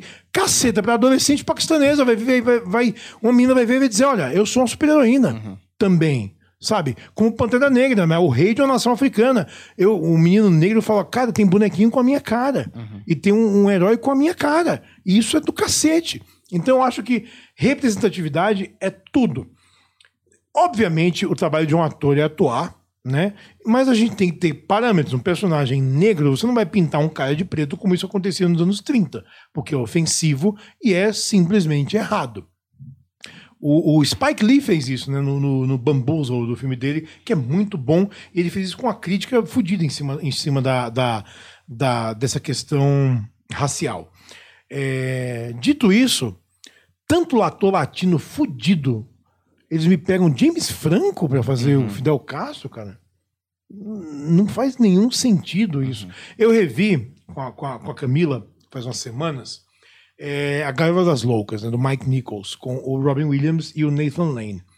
E eu vi, eu falei, cara, primeiro esse filme ia ser cancelado hoje em dia de cara, porque é uma re- representação de um cara que é homossexual com trejeitos, com, com coisas assim. Aí ele tem que aprender a, a- a fingir que é homem, então não pode segurar o copo com o dedinho esticado, e ele anda assim, ah, e tal. Mas depois eu falei, cara, mas esse filme foi tão importante na época para jogar uma luz nesse público, né? Que é uma cultura drag queen no filme e tal, e que o Robin Williams e o Nathan Lane fazem com que fique muito leve. Então eles não são vilões, eles não são degenerados, né? Como, como é a, a- a- geralmente um personagem trans, um personagem gay nesses filmes mainstream, era o cara degenerado, era o cara que era o cagado. Não, foi uma comédia leve. Eu falei, "Oi, 96, e olha como é importante. E A gente vê esse filme, um filme super curtinho, né? É o Mike Nichols tal. Não seria feito hoje, mas foi importante ser feito na época. Como eu acho que hoje, você não vai pegar o James Franco e colocar ele para ser o Fidel Castro. Ah, mas ele parece fisicamente. Cara, mas tem outros atores que parecem também. Então eu acho que o John Leguizamo é, tá certo no protesto dele e, e- e a gente tem que prestar atenção nisso. Sim, eu acho que tem que ser importante isso. Você não pode ficar preso a isso. Uma história, é, é, é, eu acho que a construção é, de identidade do seu filme ela é importante, mas ela ainda está em segundo plano para a sua história, que ainda é, É. o mais importante de tudo. Então, se eu escrever uma história que o meu personagem tem um- um- uma mulher trans que é assassina, vai ser uma mulher trans assassina. E acabou. Por quê? Porque eu escrevi a história e vai ser assim. Ah, mas você está representando. Não, cara, mas eu acho importante ter uma personagem que é assim. Qual o problema? É isso, né? Ela não é definida pela orientação sexual dela. Ela é definida porque ela é uma vilã. Ou definida porque ela é uma heroína. Ou definida porque ela é uma advogada. Definida porque ela é um jornalista. Definida porque ela é uma médica ou qualquer coisa. Até o momento que isso deixe de ser importante. Mas enquanto é importante, a gente tem que nutrir essa importância. É, eu acho até que é essa coisa, né? Se fosse um ator muito ultra mega foda, você fala, puta, é estranho, não é um cara latino que tem um milhão de opções, mas você, sei lá, tá chamando Daniel Day-Lewis numa pira muito louca do Daniel Day-Lewis. Você fala, é, mas o James Franco, você fala, mas, vai. mas, mas em 2022, a gente, já- a gente já passou pro Tropic Thunder, né? Que o, o Downey Jr. justamente tira sarro disso, do grande ator que, se, que faz uma pi- pigmentação Blackface, preta no rosto. Ele tira sarro disso, isso é genial. Tropic Thunder é muito mais genial do que as pessoas dão crédito a ele, por causa de mil coisas, de re- representação do, do- do- do- da hierarquia de poder em Hollywood, é, da, da- da relação que astros têm com seus assistentes. É muito louco. Esse filme tem um filme do David Mamet chamado State and Maine, que é muito isso também. Procurem esse filme. Em português deve ser Deu a louco em alguma coisa. Eu, eu tô zoando, mas você quer apostar que é exatamente isso? Uma confusão. Uma confusão dos diabos. Ó, vamos ver aqui, o David Mamet. Paraná, Paraná, aqui o David Mamet. É, os filmes do cara. Muito bom. Vocês vão me dar porrada, velho. Hum. Deu a louca nos astros. Eu falei zoando, mas é exatamente isso. Um filme de 2000 e... Ah, 2000, 2000 né? State and Maine com Philip Seymour Hoffman, William H. Macy, a, a Alec Baldwin, Clark Gregg, é um filmaço, Rick Jay, Julia Stiles, é um puta filme legal, que também fala sobre Hollywood, dentro de Hollywood, mas deu a louca nos astros, desculpa aí, freguesia. Então o problema é o James Franco aqui, né? Todo mundo concorda sobre representatividade, mas se fosse aí realmente alguém diferente, Eu, eu acho que a reclamação ia ser igual. ia ia ser igual. ia ser igual. Que- 2022, Fidel Castro- velho, não, não, não, Não, eu entendo, mas o Fidel Castro é que assim, é, um- é uma personalidade que é meio do mundo também, né? Apesar de ser América Latina, né? Será que. É, mas se a gente faz um filme do Franklin Roosevelt e coloca o John Leguizamo pra fazer o Franklin Roosevelt, mas ele não é branco, mas ele é latino. Então, assim, não.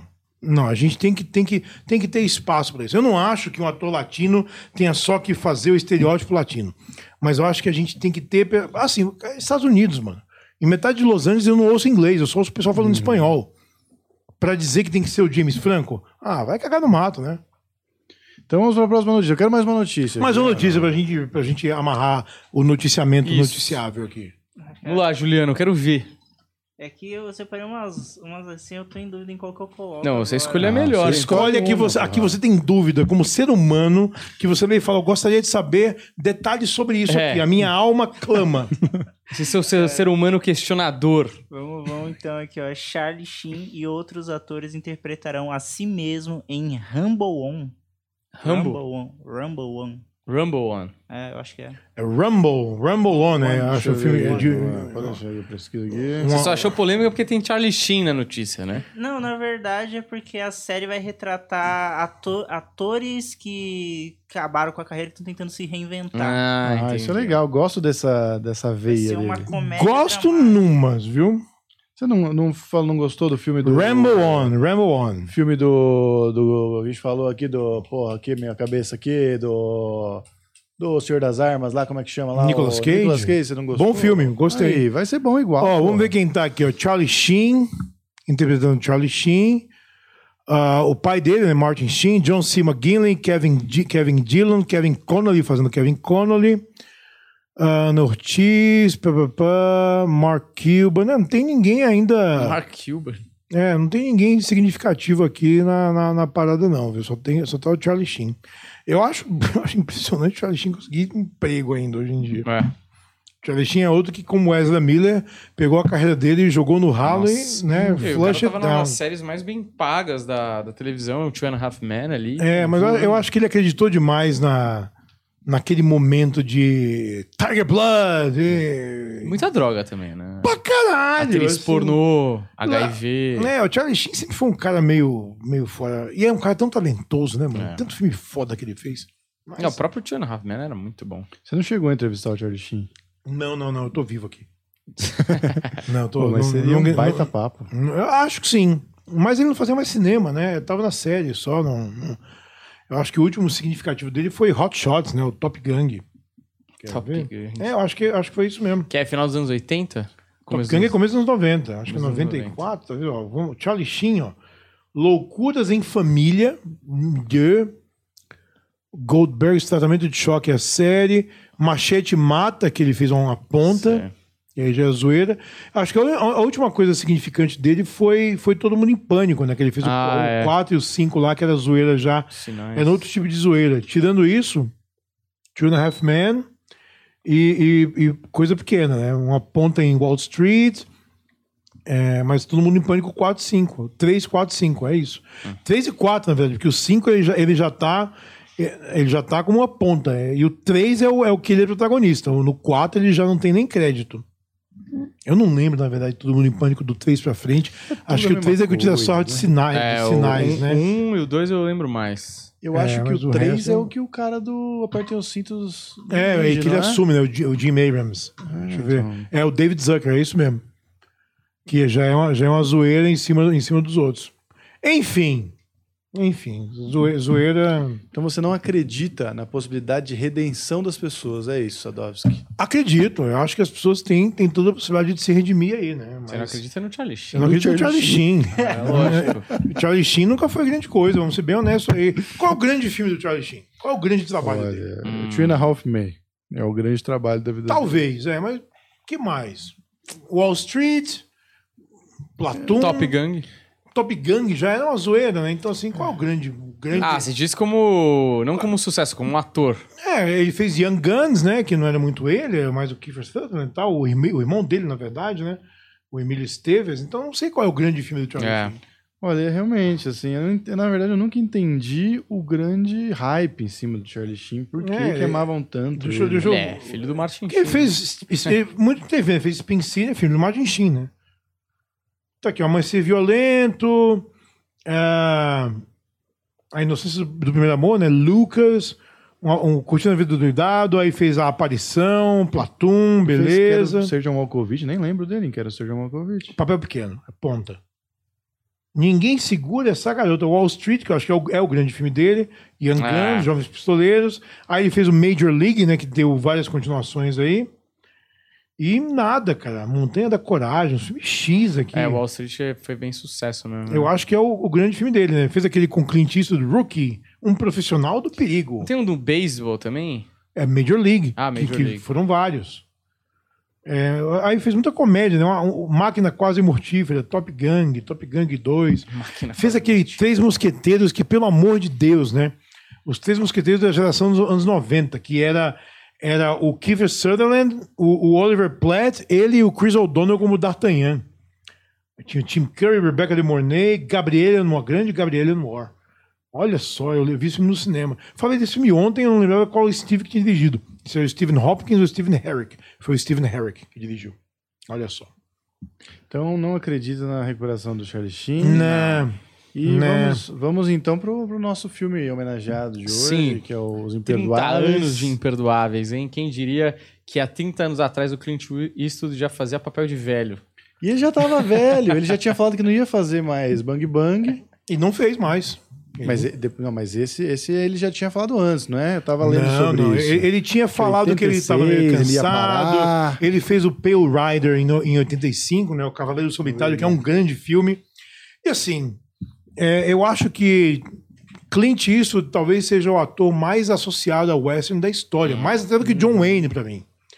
É, porque ele foi o, o ator do western da ruptura, né? O ator do western que começou a, a não ser o western heróico, né? Ele fez lá a trilogia dos dólares e fez um dos filmes que é um dos filmes da minha vida, que é Três Homens em Conflito, né? O Bom, o Mal e o Feio, que já é o western é, é, questionador, violento, que mostrava que não tinha glamour na conquista do oeste. Foi, foi conquistado em cima de sangue, de, de ódio, de racismo, é, e ele era o grande cara nisso aí.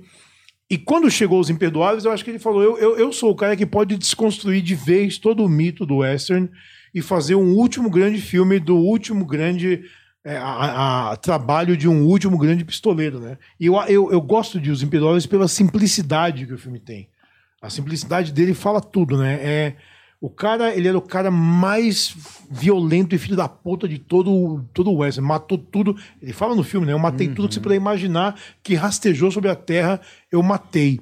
Conheceu uma mulher, se apaixonou, deixou de ser aquele cara, teve filhos, a mulher morreu, virou rancheiro, acabou a vida dele. Até que chega um último serviço e ele precisa pela grana.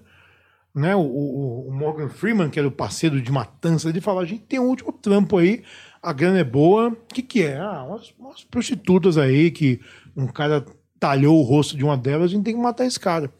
Então chama um menino que se acha o grande pistoleiro jovem e tudo é cagado, né? Aí vamos pra essa cidade que tem um xerife que se acha o cara também, que é o Gene Hackman, e aí a, a as prostitutas colocam uma recompensa no cara. Aí chega o Richard Harris, que é o, o, o grande pistoleiro inglês, né? O Englishman Bob, leva um pau do, do Gene Hackman. Então, assim, tudo que a gente puder imaginar de, de, de cânone e de convenções do western, o, o, o, o, o Clint isso destrói nesse filme. É, e ele é muito muito comedido a fazer isso, né? Ele, ele envolve a gente com a história do personagem dele, William Money, né? O Bill Mummy. Uhum. E, e, e, toda vez que alguém fala, você é o cara, ele fala, eu não sou mais esse cara. Eu, isso tudo que você ouviu é, é bobagem, é ilusão. Tem um cara que está escrevendo o livro do outro, uhum. e fala, ah, você que é o, o grande pistoleiro, ele fala, esquece isso, você não vai uhum. glamorizar a minha história, porque ela não, não tem glamour, é só merda. O que, que eu tenho? Eu sou pobre, fudido, tenho uma fazenda de porco para tentar criar meus filhos, minha mulher morreu, eu não tenho nada aqui eu, eu não consigo nem recuperar um, um, pedaço da dignidade que ele tenha. E isso espelha muito a história moderna americana, né? Eu acho que a desconstrução do western casa com o final da Guerra do Vietnã, com aquela coisa da sociedade americana como é, o American Way of Life, o sonho que a gente vê, cara, não é, é só merda que tem, tem, tem nada uhum. concreto que a gente possa se segurar aí. Ele faz um paralelo muito bom que chega no ápice do, do, do, do do clímax do filme quando ele realmente mostra quem ele era. Então não, não tem discurso, não tem nada, né? O, o, o para contextualizar, né? Eles vão atrás dessa, dessa vingança. O menino que quer ser o pistoleiro é um cagão que nunca matou ninguém, na verdade. Começa a chorar quando tem que puxar o gatilho e matar uma pessoa. É, os caras que, que estupraram lá e cortaram a cara da prostituta não são ninguém também, não, nada, né? nada de bandido perigoso a, a, a, prostituta é equivalente a um cavalo, né? O dono lá do bordel fala, ah, me paga um cavalo aí que tá de boa tal. Então é, é, é, um, é uma coisa muito triste para todo mundo, né? Até que matam um amigo dele. Aí. Aí o bicho pega. Aí o bicho pega. E pega de um jeito assim que é. Não tem discurso, não tem é, é, é, é clímax né, de, de, de, um crescendo emocional, só piora. Então ele, ele entra Tá um amigo dele morto, colocado na porta do bar, né? Que é o Morgan Freeman.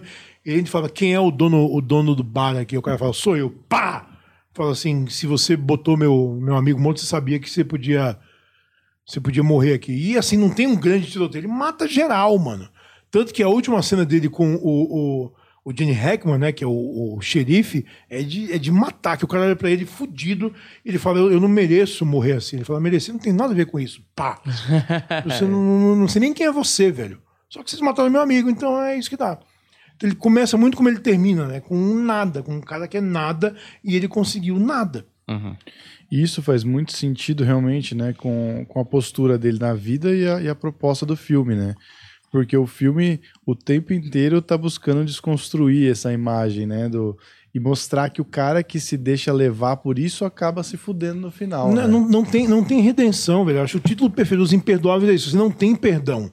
Não vai chegar alguém e vai falar, não, agora você vai morrer em paz. Você não vai ter essa paz. O mundo é bruto, a conquista do Oeste foi bruta, morreu gente pra cacete. Eles exterminaram nações nativas americanas hum. inteiras, assim, né? Quando o exército entrou pra, pro Oeste, eles foram matando geral, porque a civilização tá chegando, né? Quem, quem, joga Red Dead Redemption, principalmente o 2, vê muito isso, né? Não tem glamour ali, é só morte. A morte do filme é banalizada. Ah, eu no jogo, né? Ah, eu tenho que conseguir dinheiro, então eu vou matar um cara aqui que tá a cavalo. Bom, roubei, matei, acabou. Você foge, a polícia chega, você acabou. Não tem não tem culpabilidade, não tem, lei, não tem, né? tem lei, não tem nada. É. Mas a civilização tá chegando no, no Red Dead Redemption, né? Então eles estão ficando acuados. E ele fala o tempo todo, né? Pessoas como a gente não tem mais espaço nesse mundo. Então o personagem do Clint Eastwood é isso. Pessoas como eu não têm mais espaço nesse mundo. A, a, a, civilização vai vir e o máximo que eu posso fazer é dar um pouco de conforto para meus filhos, porque eles que vão se fuder uhum. nesse futuro que chegou aí. Para mim, acabou. E é maravilhoso como ele vai embora, né? Chega pro moleque que deve ter uns seus auge de seus nove anos, uma menina de seis, sei lá. Falou, então, duas semanas aí, tô vazando, se quiser, mata uma galinha. Um abraço, falou. É isso, é, é muito, é, muito é o Enzo. bruto, gente. É. Porque, porque não tem... É, não existe adolescente nessa época, né? É. Ou você é criança ou você já é um adulto. Então, assim, você tem que ficar sozinho aos nove anos, tu é adulto, velho. Uhum. Tá aqui o rifle, se vier lobo, coiote, se vira para matar. Se não conseguir matar também... Aconteceu, né? Paciência era muito brutal. E o filme, o filme te, traz essa brutalidade. Tanto que depois de Os Imperdoáveis, nenhum western consegue ser mais yay, herói. Não dá. Não, não, não, não tem como, é. sabe? Porque veio depois Tombstone, que já era uma. Ainda é um filme de ação, mas já era bem podrão, né? O uhum. Doc Holliday, que é o, o, o, o Val Kilmer no filme, ele tá cagado. O filme que o Clint Eastwood fez também do White Earp, que eu gosto muito do Lawrence Kasdan, embora seja enorme e quase ninguém viu, né? Que era o. o, o... Ah, cara, quem fazia o Doc Holliday? É, é, é, era o Dennis Quaid, também uma interpretação fodida, assim. O, o, Kevin Costner fez depois o, o, Open Range dele, né? O Pacto de Justiça, que é isso também, é muito brutal. O, o a, o tiroteio que tem no final é uma paulada também, é uma coisa é, crua, uma coisa dura. Então você não tem como você voltar ao herói, sabe, do, do Western. Django. Django é um pouco. Mas de... Django é uma alegoria, né? Django é uma fantasia construída em cima hum. do Western, né? E que porque o. Que usa o, de cenário, você disse. Porque o, o Tarantino é um cara muito inteligente, então ele entende todo o, todo o cenário do Western e o que o Western significa para a sociedade americana e para o cinema americano, e ele consegue brincar com os símbolos e com os signos que o Western nos dá. Então eu acho que, que, que, que, Django e os Oito Odiados são perfeitos por causa disso. A balada de Buster Scruggs do, dos irmãos Coen é perfeito por causa disso. O próprio Onde os Fracos Não Têm Vez, que é um western contemporâneo, é. mas é, é um filme que usa toda a simbologia e a estrutura narrativa do western para contar uma história contemporânea. É, não, não tem, é todo mundo cagado também, né? A gente não vê o tiroteio final. Né? Não sei se vocês lembram do Onde os Fracos Não Tem Vez. Uhum. Nunca mostra o que acontece naquele motel, né? No, no, na beira A gente sabe que todo mundo morreu. A gente sabe que fudeu geral ali. Mas você não precisa. Porque até lá você já sabe que é um bando de gente cagada. Uhum. Né? Tanto que o, o, discurso final do, do personagem lá do Tommy Lee Jones, tipo, pra que isso? Né? Uhum. Ninguém conseguiu nada. Ninguém atingiu nada. Que desperdício. Que desperdício de gente, de vida, de, de, de merda isso. Uhum. É muito desesperançoso. Mas a gente só tem o western nesse conceito. Ou é isso, uma alegoria, uma paródia até de certa forma, mas até de um, de um jeito mais é, sério. É, foda falar paródia de jeito mais sério, mas está debochando, uhum. mas não é uma, um deboche muito direto, né? Eu acho que o Tarantino faz uma coisa desse tipo. Mas todos eles seguem o que o Clint Eastwood já tinha cravado, né? Que é essa parada de que isso aqui não faz nem o sentido de glamourizar. Não. E eu acho que nem em relação a ritmo. Porque esse, o Imperdoáveis é o, é o western mais é, rápido e mais direto que eu já vi. Não tem grandes cenas de. N ele não tem gordura, cara. Ele sabe, mas o, mas o Clint, assim como diretor, né? Ele sabe o que ele quer contar. Clint Eastwood, Woody Allen, é, é, é, são diretores que eles sabem o que eles querem fazer. Eles não têm gordura nenhuma no filme deles. É, é o básico do básico do básico. É, isso aqui ajuda a contar a história? Não tchau. Isso aqui ajuda a contar a história? Sim, entra. Isso aqui ajuda? Não, sai. O cara cortou a participação da própria mãe. A mãe do Clint Eastwood fez uma uhum. cena e aí no final ele falou: Ah, isso aqui. Essa é, velha não sabe trabalhar. É, não tem, não tem pra quê, sabe? Porque isso eu admiro muito nele. Até, o último filme dele, Cry Macho, é muito isso, né? É um filme que é bem legal também. Mas ele é muito enxuto. Eu tenho uma missão, eu vou atrás do meu filho, tá no médico, acabou. Vou buscar o cara, filho do cara, não, não, não tem grandes é, é, é grandes, grandes entrelinhas, né? Ele é muito enxuto.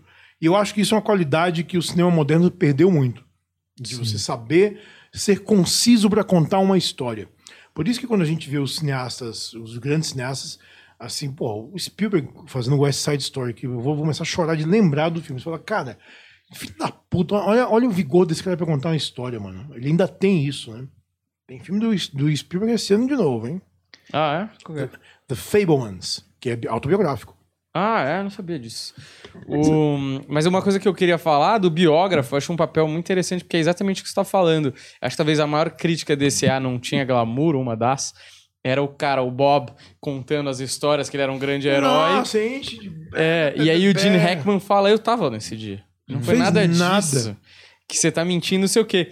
Aí o Bob vai expulso da cidade e o biógrafo fica. Com o. Hackman fala, esse cara que é o pica. E ele fala, mano, começa a contar a história. Aí você vai saber se é verdade ou não. Claro que Mas não, quem né? ganha, que conta a história. Exatamente. E o, e o legal é aquele negócio que o cara começa a ficar deslumbrado. Ele tava de boa, ele tava querendo Uhum. ter uma vida mais pacata, na casinha, construindo lá, que ele era uma bosta de carpinteiro, É. mas ele tava querendo fazer. E aí ele se deslumbra. E você pode ver que ele só bate quando tá protegido. Sim. Quando tem um monte de gente em volta, ele vai lá e espanca.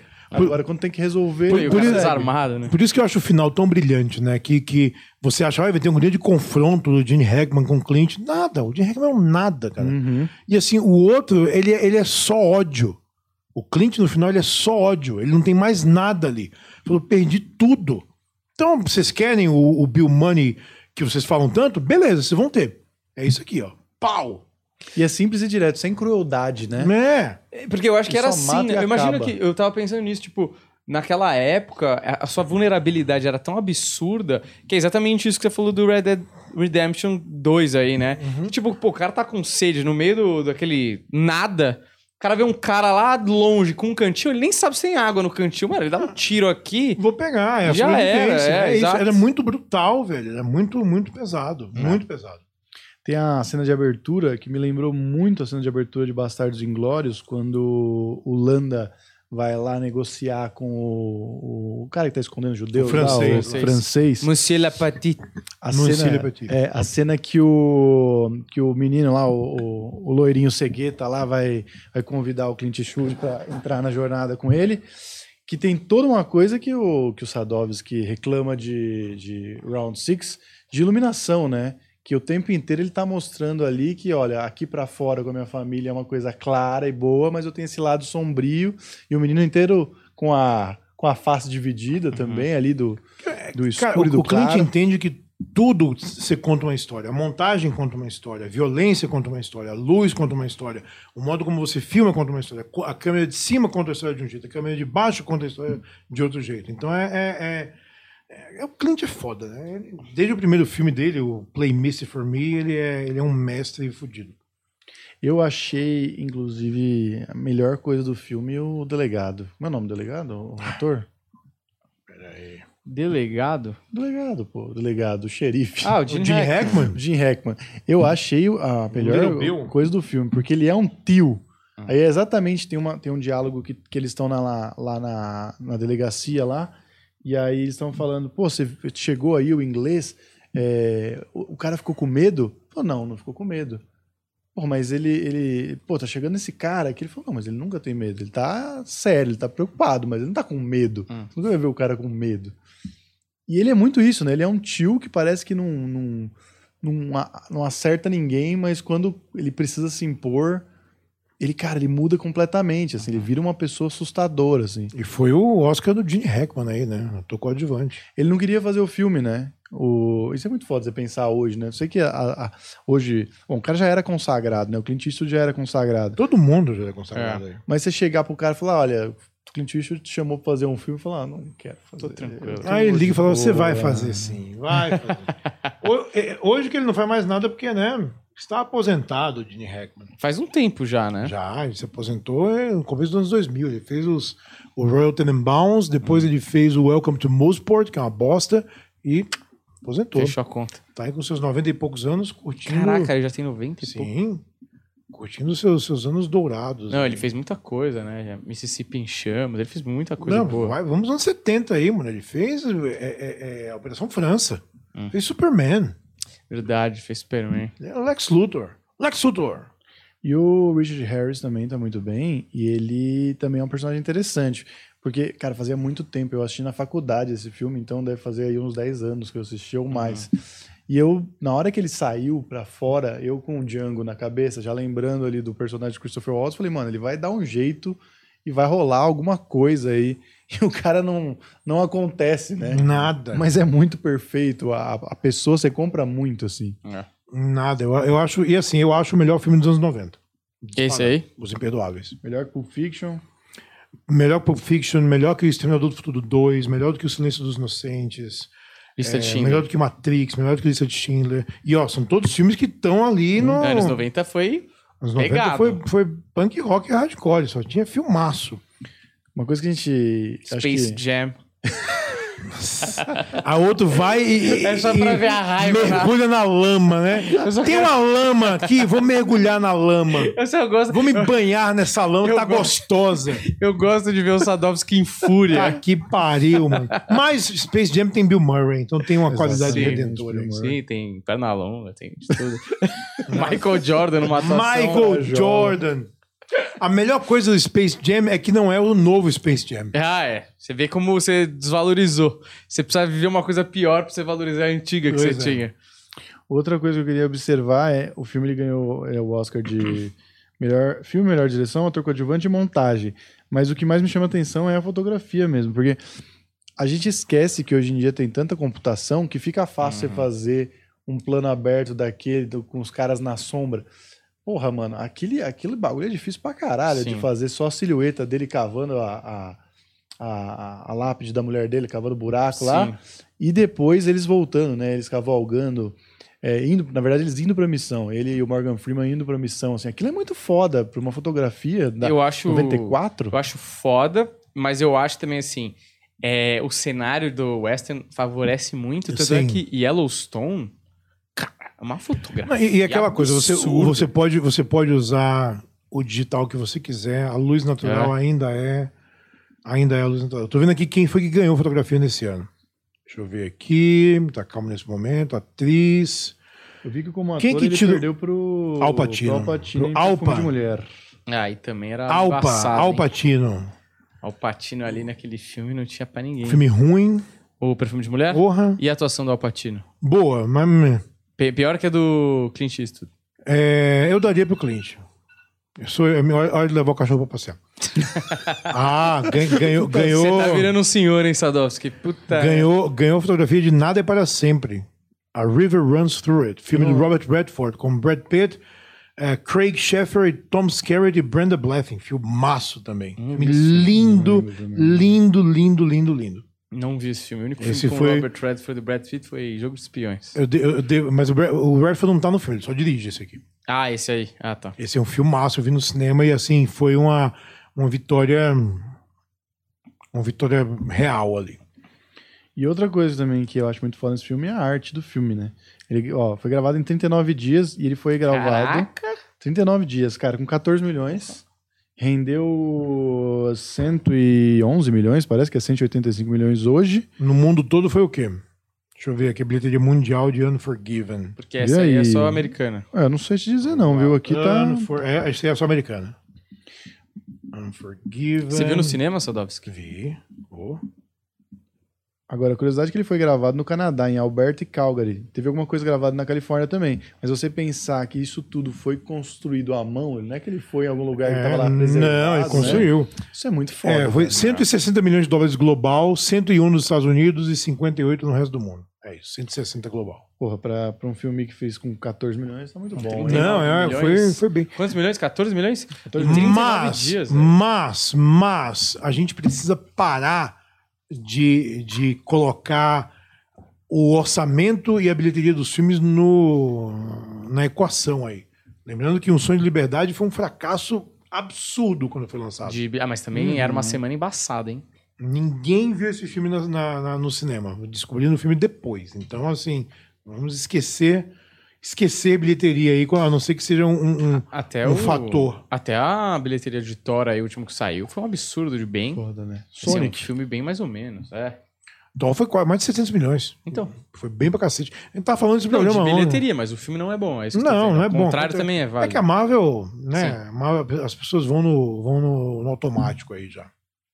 A gente já falou mal do Robert Pattinson como Batman? Já. Aqui? Já. Por que que a gente vai falar mal? Eu gostei muito dele como Batman. Você falou mal. De... Vocês que tiveram essa discussão. É, Por e que você péssimo, é? defendeu Bom de Batman, Você mas é criticou mal ele no de- farol. Sim, é verdade. Já falamos sobre isso. Porque eu já, eu já acho que é um prato cheio pro Sadovski destruir o Robert Pattinson. acho que a ele vai lá e tem um gostando e corte surpreende. disso. Eu, Eu acho ele acho, muito é? bom, cara, como Batman. Acho Eu muito acho bom mesmo. ator, mas ele, como. Não, ele é bom Batman e péssimo, é, e péssimo Bruce Wayne. É, o senhor está equivocado, Uma moça porque, Wayne. porque a gente não dá pra você não dá para você fazer essa divisão, porque é um personagem só. Então eu acho que ele consegue fazer muito bem a dualidade do bicho ali. E o que eu acho mais legal do Batman com o Robert Pattinson é que existe uma temática ali. É um filme sobre, sobre vingança e você abrir mão da vingança. Então isso que eu acho muito legal. Ele entende o papel dele como símbolo é, só no fim, que é a jornada do herói de ser um instrumento de vingança, o que não é sutil, porque ele, ele verbaliza isso, até o momento que ele fala: eu posso ser mais do que isso em Gotham, eu posso ser um símbolo. Então acho que é, uma, é um, um, um- um círculo que se fecha de uma forma muito legal e o Pattinson vende muito bem isso, porque ele não diferencia o Batman do Bruce Wayne nesse filme. E provavelmente no final ele entende que ele vai precisar fazer isso. Ah, entendi. vemos o Batman mais pra frente. CPF e CNPJ, né? É, mas eu acho que eu preciso ver esse filme de novo. É um grande Com filme. várias impressões, assim, eu quero ver de novo pra ver se eu confirmo ou se eu mudo. velho. Galera do meu programa lá de segunda-feira, eles odeiam porque é um negócio da ratalada. Ah, Ah, ratalada. isso- mas isso é ruim mesmo. Mas Isso eu é assim, ruim. velho, em que momento, nos quadrinhos que seja, o charada foi assim, nossa, que grande charada que a gente tá vendo aqui. Porra, mas aí você vai manter o, o personagem mais ou menos, porque. Não, não é mais ou menos. eu eu porque acho, se eu você- acho que, que é esperto até o lance da ratalada. É que a gente se acha muito esperto, né? Porque a gente é, é- é- é genial pra caralho. Mas a ratalada pode ser. A ratalada Era pode ser por um monte de eu coisa. E, o pessoal, e a galera falou assim: é, tá, tá óbvio que a ratalada no final é o Batman. Eu assim, mas não era. Ele tava falando do pinguim o tempo todo. Uhum. Então, assim. o- Não, mas a minha questão, assim, não- assim, é muito específico, ratalada, é muito específico, mas assim. é só um, um- um- um gatilho de roteiro ali. Mas você, por exemplo, quando você pega um filme de um noir, uma coisa meio policial, e que o, o eu acho assim muito fascinante, assim, quando o assassino, o criminoso, ele se sente, isso existe, o cara se sente mais inteligente que a polícia e ele deixa rastros pra falar, eu sempre tô um passo à frente. que é o que o charada faz. Que é o que ele faz.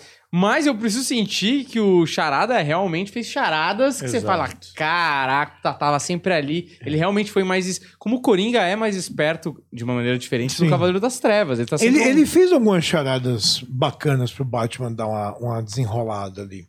É que no fim das contas ainda é uma fantasia, Sim, né? claro. Eu, eu, eu não engulo o negócio do Batman realista porque não é.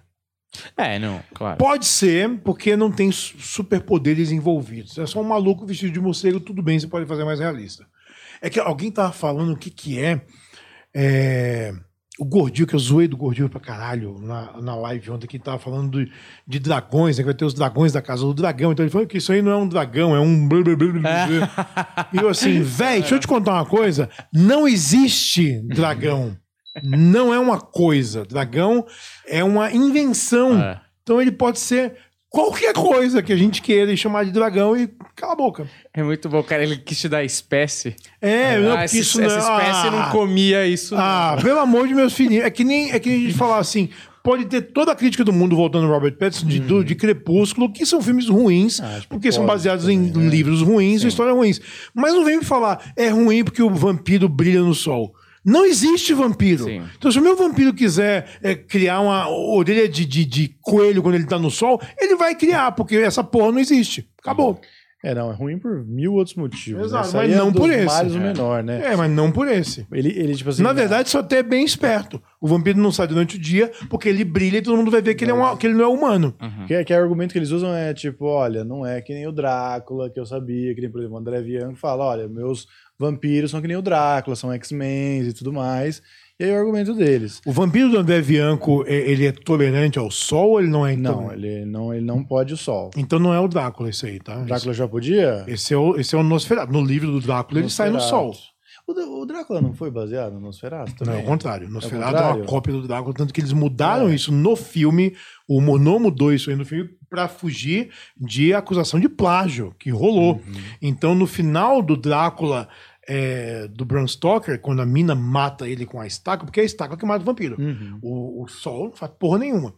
Aí eles falaram, bom, tem que ter alguma outra coisa para matar o nosso vampiro aqui. Aí, no filme Nosferatu, inventaram que o sol destrói o vampiro. E ah, se tornou canônico, é. mas no livro do Bram Stoker não tem isso não. Hum. Inclusive tá, está na minha cabeceira agora, hein? Está na minha lista. O, não, o, o, o, Drácula, o livro. Hum. Nosferatu Eu não acho um livro particularmente bom. É um livro feito por cartas, tá? Então, tô ligado, é tô ligado. Mas é aí falando de reinvenção, se a gente pode reinventar um Batman, que não é o Batman, né? Que todo mundo costumou ver, que eu acho que é mais um Batman do Frank Miller ali, que é um Batman até Mas meio... sabe qual é o Batman que todo mundo de fato acostumou a ver? É o Batman do Adam West, né? Porque por muito tempo, na cultura pop, para as pessoas que não consumiam quadrinhos, uhum. Batman era aquele. Batman mais boboca, assim, né? Todos são Batman. Porque o Batman tá aí há 90 anos, velho. Então, não, sim, todos são Batman. Sim. Caraca, 90 anos. Mas, assim, é de 39 assim, o Batman. Porra a gente podia reformular melhor o Charada, porque agora a gente tem esse Batman com consciência a social aí. Quem? A gente, eu gosto muito. É, eu quero writer's room. Você viu o que eles fizeram? Não tô, eles, não tô, deslogaram o meu celular. Não tô, não tô ganhando pra isso não, velho. Não, eu tô especulando aqui, eu tô especulando. Eu, eu, acho que são personagens que cabe qualquer interpretação no meio, sabe? Tudo, tudo é uhum. é válido pra gente pra gente reinterpretar o, o, o, personagem. Válido como comédia, válido como noir, válido como um terrorzão, válido como um filme de psicopata, válido como qualquer coisa. Tem um gibi chamado Batman Impostor, um gibi novo, que é uma versão diferente do Batman. Ele é muito mais próximo ao Batman do Robert Pattinson. Então tem uma coisa muito legal que ele deixa tirolesas espalhadas por toda Gotham. E ele tem é, motocicletas que comprou pela, pela Fundação Wayne tipo, 20 motocicletas espalhadas por Gotham também. Então ele pode desaparecer o que ele quiser. Hum. Ele tem transporte em todo lugar. Pô, tipo, mas tirolesa deve ter dado um trampo, hein? Porra, porra. Mas tá lá, né? Tem, tem, tem ganchos é, em Gotham inteira que ele pode fazer o E a cidade aprovou. A cidade não sabe. Isso é uma é merda. Dele, né? Ué, mas porra, tirolesa não tem nem como. A cidade não sabe. A cidade, é, a cidade é escura, tem umas merdas. não tem sol. Helicóptero lá deve ser foda. Não, fudeu, né? Ninguém, ninguém voa no helicóptero. É uma, é uma, é uma versão. Então, assim, claro. tudo, tudo é válido. Eu gosto, eu gosto. Mas, olha, eu gostei até do filme do Batman. Não gostei do Robert Pattinson como o Bruce Wayne.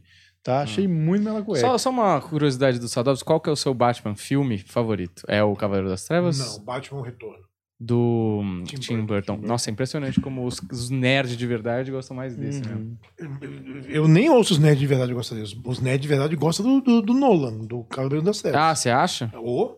A maioria dos caras que gostam, que eu conheço, gostam mais do uhum. Burton. O que eu gosto do Burton é o seguinte, ele entende que Batman é uma fantasia. Uhum. Então, o, o, o fato da Gotham dele parecer um cenário é, e não uma cidade real, para mim é ótimo, porque é uma fantasia. É uma fantasia nessa cidade pirada uhum. que existe um cara vestido de morcego que vai combater os freaks mais freaks do que ele. Então acho que tem a ver. Quando eu, quando eu entrevistei o, o Danny DeVito, que eu perguntei pra ele do Batman, ele falou: o Tim Burton me falou, eu vou fazer uma ópera.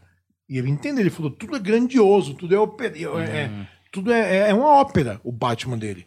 É uma ópera de, de, de uma tragédia, né? Que todo mundo se fode ali. É, então eu acho que, para mim, é o, é o. Sem falar que plasticamente é o mais bonito de ah, todos, sabe? Visualmente é uma coisa, uma coisa do outro mundo. Mais até do que o primeiro. Embora o design do Anton First seja uma coisa ridícula de incrível, o Bo Welch, que fez o Batman Retorno, ele consegue resolver muito bem. A cor acontece quando ela tem que acontecer, mas ele é todo azulado, né? Uhum. Ele é muito bonito. Eu adoro o Batman do. E em segundo lugar, só pra saber. Ah, é o Cavaleiro das é, Trevas. É, tá, eu acho que ele é. Se a gente é, tava na mesma. Ele é, ele, ele é um, é um Batman muito bem. Um...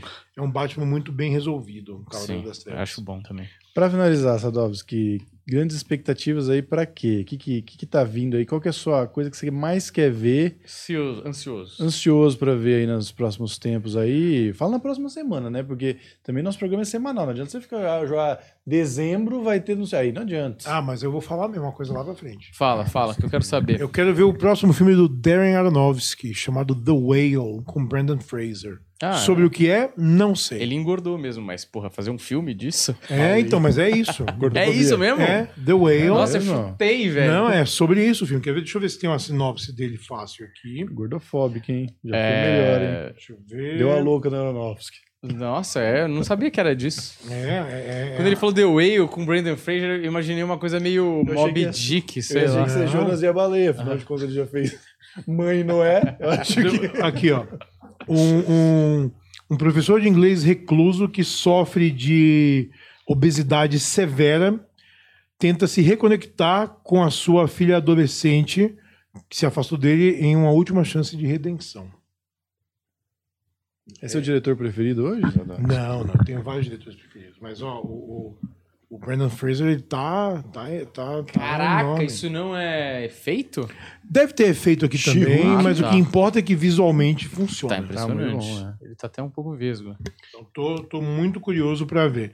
É baseado numa peça, cara, do Sam- Samuel Hunter. Ganhou vários prêmios essa peça já, exclusive. The Whale. Vou tirar uma dúvida aqui, Sadovski talvez saiba. Aquela, lembra, você assistiu é, Antes do Amanhecer, né, Sadovski? Com certeza, Sim, né? claro. Gosta muito de Muito. Amanhecer? Você tem uma cena lá que eles encontram lá uns, um- uns austríacos lá malucos lá, que tem um- são atores de teatro, e eles falam de uma peça que tem uma vaca e tudo mais. Aquilo ali existe em algum lugar, em algum outro universo? Tem Eu não vou filme? lembrar, mano. Peraí. Mas a peça parece que teve, né? Depois do filme. De qual dos três que é esse? aí? É do, é do último esse aí, né? Não, do primeiro, do É primeiro. do primeiro? Nossa, eu não lembrava mesmo. Vamos lá. Nós fizemos um cineclube sobre Antes do Amanhecer e a gente ficou nessa dúvida. Eu, aqui. eu, eu, eu- eu É, espero que eles mas- façam mais, na verdade.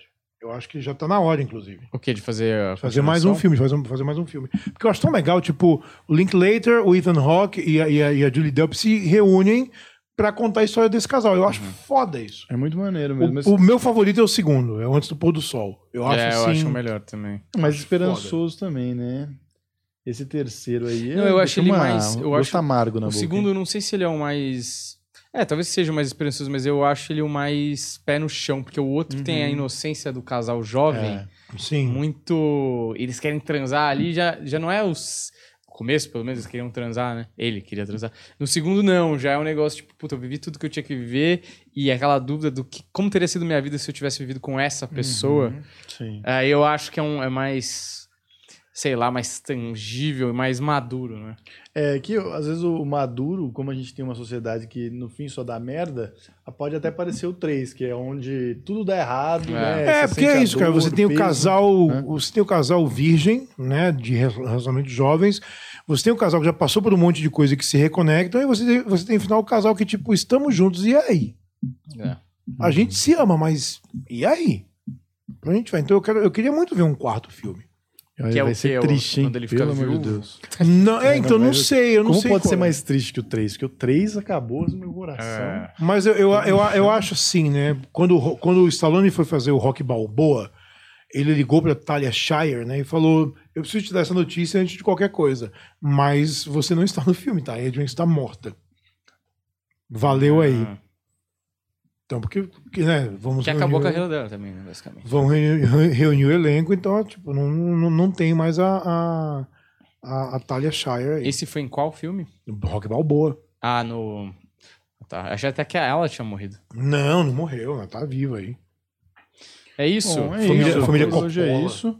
Semana que vem, vamos definir o filme da semana que vem aqui? Agora? uma Vamos? bela? Já? Jojo Rabbit? Assim? Jojo Rabbit? Por que Jojo Rabbit? Porque você citou o Taika, eu acho que o Taika é. Eu tenho esperança nele. Inclusive, eu ia te perguntar de Jordan Peele, mas eu vou deixar pra semana que vem. O que É, eu você vou acha? assistir. Tá pra estrear, né? Eu vejo, eu vejo é, quinta-feira. E você vai poder falar sobre aqui? Vou. Ah, vou. então, beleza. Então, vamos. Jordan Peele? É, vejo Nope na O- quinta-feira. Nope, né? é Pare e não olhe, é isso? Não, não olhe. Não, um, do- não um dos olhe. nomes mais imbecis do cinema moderno. Pois Mas é. em inglês também? Nope, em inglês. Ah. Então, em- é de jeito nenhum. Eles vão chamar o filme de Nem Fudendo. De, je... É. Mas, de jeito nenhum. não, é mas bom. pode chamar de Não Olhe, não é isso? É. Não olhe, mas não olhe. não, não olhe. igual- Que merda é essa? Eu acho que eles Ah, quiseram fazer uma sequência dos nomes, né? Mas você não gosta de Jojo Rabbit, é isso? Gosto. Então vamos falar de Jojo Gosto. Rabbit semana que vem? Pode Gosto. ser? Por mim. Fechou? Gosto. Tá aqui, né? Filme moderno. Eu pensei até um filme mais velho, mas vambora. Depois eu começo Não, a... vamos fazer um. Depois eu vou volta. soltando minhas manguinhas aqui, vocês estão fodidos na minha mão. Então semana que vem de Jojo Rabbit, Daniel. Tá, Tá fechado. certo. hein? Olha, é isso. é, sigam aí o Sadovski. Como é, é o nome do seu canal, Sadovski? Meu canal, que está para reestrear, é Roberto Sadovski. Certo. Vai ser o meu nome mesmo. Assim, criatividade Ele, no marketing. é, ele existe no, no, no YouTube e, e se quiserem começar a se inscrever de novo, em algumas semanas voltarei a ter vídeos regulares. Além disso, eu faço os Quatro Fantásticos toda segunda-feira ao vivo com André Gordillo, Edson Aran e Rodrigo Salem. Além disso, eu tenho minha coluna no UOL, Quase todo dia tem texto novo. Além disso, vocês podem me seguir no Instagram e no Twitter, né? R. Sadovski. Além disso, é só isso. Coisa pra Falei, caralho. porra, tá meu bom irmão. já também. Eu Você assiste o filme que horas? Eu ia dizer que tem o Facebook, mas eu tô bloqueado de novo. Sério? O que você fez, Sadovski? Xinguei Bolsominion, porque é óbvio, né? Mas não é possível. é- Raça estúpida a gente tem que xingar mesmo. Por que te bloquearam? Por causa É. de discurso de ódio? É, eu não sei se eu mandei o cara tomar no cu. Acho que deve ter sido por isso. Ou chamei uma, uma menina de idiota. Você é idiota. Eu não gostou. Porque não dá, cara. Bolsonaro a gente tem que levar no deboche hoje em dia, sabe? É a Exatamente. pior coisa que aconteceu com este país. É isso, é. Não olhe pra cima, né?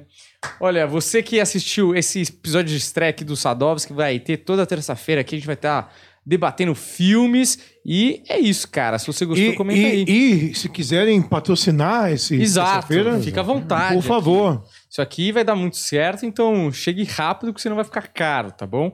Deixe seu like aqui, segue a gente, valeu e até a próxima. Tchau!